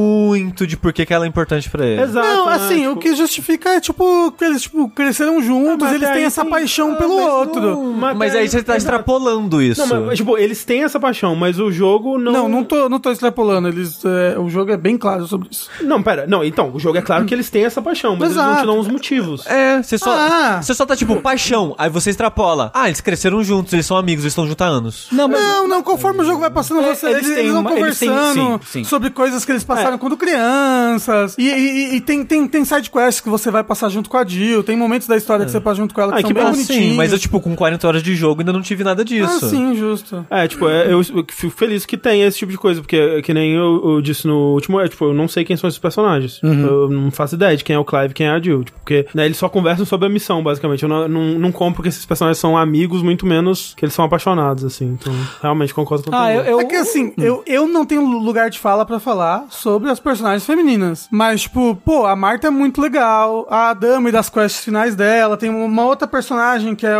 uma mercadora, sabe? Uhum. Que ela é, ela, ela é bem legal também. Tipo, eu, eu, eu gostei dos personagens, mas como eu falei, talvez eu não, eu, eu não tenha local de fala pra falar, tipo, nossa, né? Uhum, Muito boa a representação feminina no jogo, mas, né, eu gostei. É, eu acho que só Hum. ficou. Eu queria. Eu gostei do que teve, mas eu- pra mim ficou faltando mais. Eu, que- eu queria mais. Eu queria saber mais quem é ela. Queria mo- mais momento solo dela. Eu acho que ainda vão ter muitos momentos bons, Tengu. Eu boto pela fé. frente. Eu boto fé. Fico feliz de saber. Eu boto Mas fé. assim, porra, o Rabios falou tudo. Eu pensava muito nisso enquanto Hum. eu jogava. Faltou uns skits de Tales of. É o que a gente falou no outro vértice. É lá, a, verdade. recompensa das sidequests podia ser conversa. Então, tem várias, tem várias que você Não, não, conhece que é- entre o Clive e a Jill, gente. Ok, não, não, mas eu acho que não, não isso. Hum. Senta os dois numa fogueira, conversa sobre a vida. Às Fala ve- sobre o que os seus hobbies. Às vezes isso acontece. Não, não, Mas eu o que fico eu, feliz o, de que- saber. o que eu acho é, tipo, eu, eu realmente gostaria que, durante o progresso das missões, como, como tem no, no Dragon Quest, que os personagens comentam sobre tudo que tá acontecendo, Uhum. Aham, aham. é isso. É assim que você conhece mais o personagem. Sim, sim. né? Mas, de fato, tanto o Clive quanto a Jill, eles são os dois personagens mais Estoicos. estoicos, é a palavra. Ah, eu, boa eu ia falar, palavra. Uhum. eles são muito sóbrios, né? O tempo São. todo eles são muito sóbrios. Não enche a cara em nenhum momento. Eu gosto, eu gosto disso. Eu- porque aí quando, aí, aí quando ele não é sóbrio, eu acho que eu fico mais, mais tocado, entendeu? Uhum. Eu queria que o Clive falasse um pouquinho mais. Um pouquinho Que a mais. É. voz dele é muito gostosa. É. Puta Não. voz, quem faz a voz dele? É É um o cara. Garrett. É, não, é um cara novo aí. Ele, ele tava no, no, no sofá do Giant Bomb lá na Não é 3 falando sobre. Nossa, a voz dele é muito gostosa. Inclusive, eu acho que, no geral, a, a, a voz e a maneira como os personagens falam, é, esse jeito o inglês, não é um inglês super arcaico, mas eles são prolixo na, na maneira que eles falam. Uhum. Isso é coisa do FIFA 14, né? Do, É, sim, do texto sim. do 14. É. que veio Hum. Então, jogar. isso me deixava muito fascinado. Eu não pulava os diálogos, porque eu gostava de ouvir os personagens falando, Uhum. Não, é muito bem escrito. sabe? É muito gostoso. E principalmente quando o Clive falava, eu ficava, "Ah, que delícia."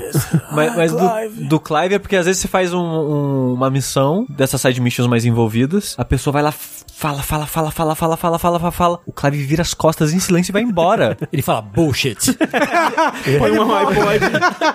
E às vezes eu fico, caralho, Clive, fala, sei lá, porra, beleza, daqui a pouco a gente se sei lá, qualquer bosta. Ou eu tô falando ali, o dublador do Cid tava no Game of Thrones. Mas mais importante que isso, o dublador do Cid é o pai da família de A Bruxa. Olha Porra. ele, olha, ele tem uma voz boa pra caralho. Boa pra caralho, boa ah, pra nossa, caralho. gosto muito do Cid. Sim. O... Inclusive, polêmica. Vou lançar uma polêmica aqui. Cid é o protagonista mais gato de Final Fantasy. Pô, você acha ele mais gato que o, que o Clive? Cid não, porra. O Clive. Ah, não, pô, eu concordo, eu O concordo. Clive é o Fácil. protagonista mais Mas não tem gato nem de... competição. Com quem que ele vai competir? Com o Tidus, porra? Fudeu, né? Não, Clive é... Bu... Nossa, mas é bonito. Ah, É bonito. Tem um pessoal que gosta do Cloud. Ah, o Cláudio é fofo, Ah, eu, né? eu Mas não prefiro compara. eu prefiro o Cid, só deixando claro. aqui. Qual o Entre o Cid? Cid e o Clive? Ah, não, não, não, mas tô falando de protagonistas de Final Fantasy. Tem, tem que tirar as femininas, né? na Terra, a Lightning, né? Eu- Eu acho que o Clive é o, é o melhor, assim. É, o mais bonito, é o mais O Clive é o melhor. O Clive- Zidane é gato. O Zidane é o do 9? É o do Tem nove. rabo do 9. É verdade, ele tem rabo, por isso que ele é gato. pelo o amor de Tidus é Deus. feio. A pessoa... E o Jack? Pô, Pergunta. o Jack é gato, vai. Porra. Não, pô, o Jack é aquele muito corte, feio. aquele corte fuzileiro naval, assim. Ó, gato para- demais. Pra pensar, Final Fantasy só tem protagonista feio. Menos o Clive. O Clive veio pra mudar isso Não, daí. é, o Clive é gatinho. E o mas- Clive fica nu em cutscenes, porra. Melhor jogo. Fica nu. Ô, e sabe o que, que esse Nu e jogo tem? pelado. Ah. Realmente, personagem LGBT com beijo gay, romance. E aí a Arábia Saudita ficou muito triste. Então, exatamente. E, e eles não tiraram. Não, que bom. Isso é muito bom. Sim. Né, pois é. Tipo, personagem importante. E tem, a, e tem uma cena de, de sexo metafórico muito boa. Uhum. Ne- Sabe que nem Final Fantasy X tem uma cena de sexo que não é cena de sexo. Que é a cena em que o Tidus e a Ah, Yuna sim. estão dançando na água, Na assim. água, aham. Que não é uma cena de sexo, Sim, né? Todo sim. mundo sabe. Toca música, O bonito. 16 também tem uma cena de sexo desse, Desse tipo, estilo. ah. É bonito, né? É, tem uma Nossa, sen- é muito bonito. Né? Sim. É isso, é sexo barra 10. Sexo bad. né? É, eu quero saber, ó, eu- embora o Tengu não tenha zerado ainda, eu acho que ele já está apto a dar uma nota naval, Eu assim tô. como o Rafa está. Eu acho Mas que tô. se, se ele quiser também guardar Não, pra ele quando sabe. terminar, Eu, só, eu coloquei a carinha dele aqui porque eu senti Tá, que... eu, eu tava vou no dar uma momento. nota qualquer coisa, eu volto e, Ok, ok. e- e coisa. Cara, eu acho que o Final Fantasy 16 é um. ahn, deixa eu pensar. Ele é um. Ele é um A8. A 8. Ou A7. Acho que ele é um A7. na verdade. A7. A7. A7. Porque eu acho que eu fico, eu fico com esse gostinho de quero mais de várias coisas. Então eu acho que ele é muito bom, mas eu acho que faltou. Pra ter mais interessância, faltou ter essas Faltou coisas que. uma, que- uma carninha a mais. Faltou uma carninha a mais, eu acho. Então, A de bom e 7 de interessância. E você, Rafa? eu diria que ele é um F16, não mentira. F16, ele sai voando, metralhando todo mundo. Eu acho que em questão de Ah, entendi, mecânica. F16. Porra, André. Pensei, porra, o, o Jato, né? O caça. F16. Jesus Cristo. Eu sou muito militar, Rafa, você sabe? Eu- o, André, o André tá deixando de dormir pra ser militar por mais É tempo. verdade, gente. é verdade. Ó, ah, eu acho que em questão de bom, né, existe aspectos mecânicos, existem coisas que eu, que eu obviamente gostaria mais, eu sinto que eles poderiam melhorar, até em questão de algumas coisas de storytelling, como personagem, mas, hum, eu falei, eu fiquei muito imerso naquele mundo, naqueles personagens, então pra mim ele é um B9. Brainstorm 9. Mesma nota do Alien. Então, os dois Olha são só. idênticos. É o mesmo jogo, se É o você mesmo for jogo, pensar, né? Se você for pensar. Sim. Então, o Rafa deu um B9, onde B é o nível de bondade, 9 é o nível de interessância. E o Tengu deu um, um A7, onde o A é o nível de É. bondade e o 7 é o nível de Eu interessância. acho que vale a pena dizer que ele é um jogo que ele tem um começo muito forte, depois ele abaixa, depois da- daquela parte que é o, a demo, né? E eu acho que ele, dali, ele vai subindo. Sei. Eu acho que ele começa lento, tem pro- alguns probleminhas de ritmo, das, das de sidequests, até de história, mas eu acho que o desenvolvimento, a história, o desenvolvimento dos personagens, as sidequests, o co- conteúdo vai todo melhorando com o passar das horas. É a, pre- é a impressão que eu tenho com esse jogo. Ele só vai melhorando. É, O cara perguntou numa tier list, se está em ótimo ou muito pica? Não, a tier list é a nota naval, pô. É, pô. Tá querendo pegar a gente no pulo aqui? Não tem como traduzir uma nota naval pra uma tier list. É. impossível. É, impossível. E, por incrível que pareça, o Vértice teve 3 horas e meia. É claro que ia ter. A gente vai render, né? A gente sempre faz render. A gente tá aqui, ó, chuchando carne nessa linguiça. Ah, E com isso, eu deixo aqui mais uma vez o aviso de que estaremos no anime Friends.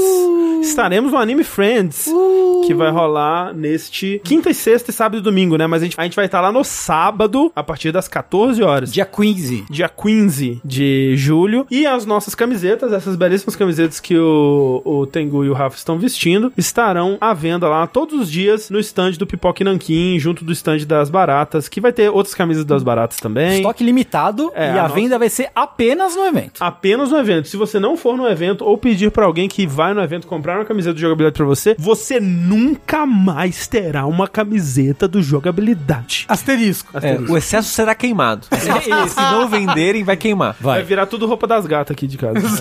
É isso aí. Então, A gente vai participar também de um campeonato de gemido hentai, né? Isso, no... isso. no- Você, inclusive, tem treinado, né, Rafa? Faz aí pra gente.